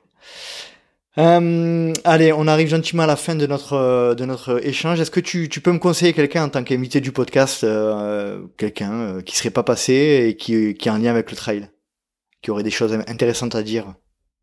Waouh, bah t'as déjà invité tellement de monde. Ouais, 200, 200, plus de 200. là, aujourd'hui. Ouais, que là comme ça. Ça a commencé à être euh, compliqué. Ouais, je, alors là franchement, non, je, je t'avoue là, je sèche un peu. Tu sèches un peu. Bon. Voilà, je, je vais sortir que des noms de gens que tu connais déjà, donc. Ça va euh, peut-être revenir. Ça, tu vas peut-être avoir la, la, la, la lueur de. Non, mais j'ai plein de noms de gens intéressants, mais je pense que tu les as déjà tous, euh, tous interviewés, hein, donc. euh, J'ai même interviewé Guillaume, tu vois, donc le fameux. Ah, je sais, je sais. Guitou. Ouais, Salut Guitou. On t'embrasse. Un ami commun. Un de- Ouais, ouais, clairement, je le sais. Mais non, là, je suis désolé, mais j'ai pas trop euh, de, de noms à te conseiller. Allez, ça marche. Euh, Est-ce que tu as un dernier sujet à, à évoquer, un message à faire passer à, à tes proches ou à, ou à qui, qui, qui, qui que tu veux? Euh, non, non, des messages, euh, non, non, c'est à part sortir des banalités, mais juste j'en profite pour faire, surtout, je, je remercie grandement ma famille, ma femme en particulier, pour la patience dont elle fait preuve, parce que comme on l'a grandement évoqué pendant cet épisode, euh, bah, c'est un sport qui est vraiment euh, chronophage et qui demande euh, de passer du temps sur les sentiers, et tout ça ne serait pas possible sans elle, puisque J'avoue que les nombreuses heures que je passe en montagne, bah forcément, c'est elle qui, qui check les minots là, dans, dans ces moments-là. Donc, euh, donc euh, derrière chaque grand trailer, euh, je crois que j'ai déjà entendu cette phrase, se cache, euh, se cache une femme. Euh, L'inverse est vrai aussi. Derrière chaque il y a un grand homme. Voilà. Mais Salut- ouais, clairement, euh, soit dans ce sport, si tu veux durer, c'est soit tu as une femme ou un mari euh, compréhensif, soit tu Ouais. es célibataire. Donc, euh, n'étant pas célibataire, j'ai la chance d'avoir une femme, une femme qui, qui me soutient dans ma pratique. Et, et j'espère, j'espère le lui rendre un minimum. Et puis euh, moi j'en profite aussi pour dire que ben, si vous êtes euh, une femme et que voilà vous avez des envies d'ultra, ben, n'hésitez pas vous vous aussi à, ben, à faire en sorte que ce soit possible. Hein, euh, euh, votre Faut juste que le mari fasse pas de l'ultra parce que là, ça devient Ouais, compliqué. malheureusement, c'est vrai que c'est compliqué. Mais euh, voilà, si euh, si vous si vous pensez que c'est impossible, faites-le. Euh, Exactement. Allez, on passe aux questions rapides. Ouais. Tu es prêt? Des réponses courtes, pas d'arguments. Totalement. Plat favori après la course. Pizza, Boisson favorite après la course. eau pétillante, Alors, tu préfères le trail ou la course à pied? Le trail. J'ai Euh. jamais fait de course à pied de ma vie. Fille, tu m'as dit 30 minutes euh, à Bordeaux là. Non, non, mais je veux dire, j'ai jamais accroché un seul dossard sur route, donc euh, Ça, Si c'est tu ça qui est bon. tu me Voilà. croiseras jamais sur la route. C'est à ça qu'on reconnaît un ça. vrai. On est voilà, on est on est dans la même team. C'est ça qui est bon. Voilà, c'est ça. Euh, j'ai vaguement fait une course nature une fois. J'en suis désolé, j'ai honte. Euh, Aïe, aïe, aïe, c'est moche. Gel, bar, les deux ou aucun des deux? Ah, les deux. Tu es plutôt minimaliste ou maximaliste? Ah, je vais faire bondir euh, la clinique du coureur et des confrères euh, podologues, mais je suis quand même un peu plus maximaliste. Renfo ou apéro? Euh, euh, apéro. Grosse rafale de vent ou grosse averse de pluie? La grosse rafale de vent, quand t'es du sud, Ah, le évidemment, vent, tu connais. évidemment. Ah, Encore Cadoli, ça va. hein, c'est pas c'est pas la phare les oliviers, hein, je peux te dire. Ah, peut-être. Racine ou verglas? Euh... Je dirais verglas, finalement. Euh, Alors la question, tu préfères partir avec deux chaussures gauche ou avec un bras attaché dans le dos? C'est une nouvelle, celle-là, j'ai déjà entendu. Non, j'ai Euh. j'ai sorti plusieurs fois. Non, non, une- le bras attaché dans le dos. J'ai déjà couru avec des côtes cassées, donc euh, je peux courir avec euh, un bras dans le dos. Oh putain, magnifique. Euh, ta prévision de temps de course, euh, tes temps de passage sur une course, est métronomique ou anarchique? Anarchique. Euh, Quand tu cours, c'est plutôt podcast, musique ou rien du tout? Euh, J'ai le droit de dire les deux. Enfin, pas rien du tout, mais oui, très, je suis totalement musique et podcast. Donc, euh, Tant, je tant- pas choisir. tant qu'il y a En, podcast, en de- course, musique, en entraînement, podcast. quand, tant que tu dis podcast dans une de tes réponses, ça me va, moi. Ça, Ah, je te dis entraînement, podcast et course, musique. Parfait. Émotion sur la ligne de départ ou émotion sur la ligne d'arrivée? Ah, à l'arrivée, clairement. Et est-ce que tu préfères courir seul ou accompagné? Alors, euh, je préférerais courir accompagné, mais je cours seul. Très bien. Cédric, c'était parfait. Comme je m'en doutais, je savais qu'on allait passer un, un agréable moment en ta compagnie. Ouais, je savais aussi qu'on allait bien s'entendre. On avait plein de, ch- on a eu plein de choses à se dire et ça faisait longtemps qu'on avait, qu'on devait le faire. On l'a fait, ça y est. Donc voilà, maintenant, euh, euh, Cédric Goléa dans le LTP, euh, c'était. J'y étais. Et voilà, Ouais, c'était fera partie indéniable. des souvenirs que je pourrais présenter à mes enfants quand je serai vieux et retraité. Encore un sudiste dans le, dans le tableau de chasse du LTP. Et oui. Yes. Merci pour tout, Cédric. C'était, c'était génial. Et puis, euh, et puis, je te souhaite tout le meilleur pour la suite. Et, et euh, euh, continue l'ultra, hein, arrête pas. Ouais, ouais, là, tu vois, c'est une info au cas où il y en a qui est, qui est, qui est cru à ma retraite. Je serai encore là en 2024. Et je sais pas où encore, mais je serai encore là. Donc, euh, comptez sur moi l'année prochaine. Et vraiment, merci pour l'invitation. C'était un bon moment. C'était cool. Ça me fait plaisir d'avoir partagé euh, ces deux heures avec toi. Eh ben, c'était cool. Merci pour tout, Cédric. À très vite. Ouais, à très bientôt. Bye. Bye. Ciao.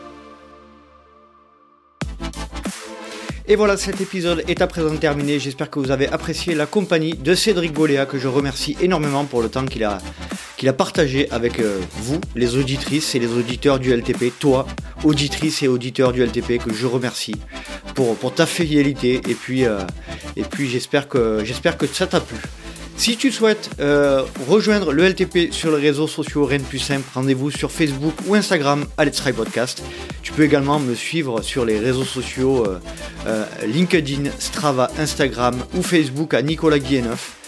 Et, puis, et puis surtout, si tu veux aider le LTP, n'hésite pas à aller sur les plateformes Apple Podcast et, Spo- et Spotify. Et oui, parce que en tout bon podcasteur que nous sommes, euh, nous faisons de la publicité pour, euh, pour que ces plateformes qui sont quand même très majoritaires euh, ben, soient mises en avant le plus possible. Donc voilà, si tu peux aller mettre 5 petites étoiles sur une de ces deux plateformes et si possible mettre un petit commentaire, ben, ça fait toujours plaisir.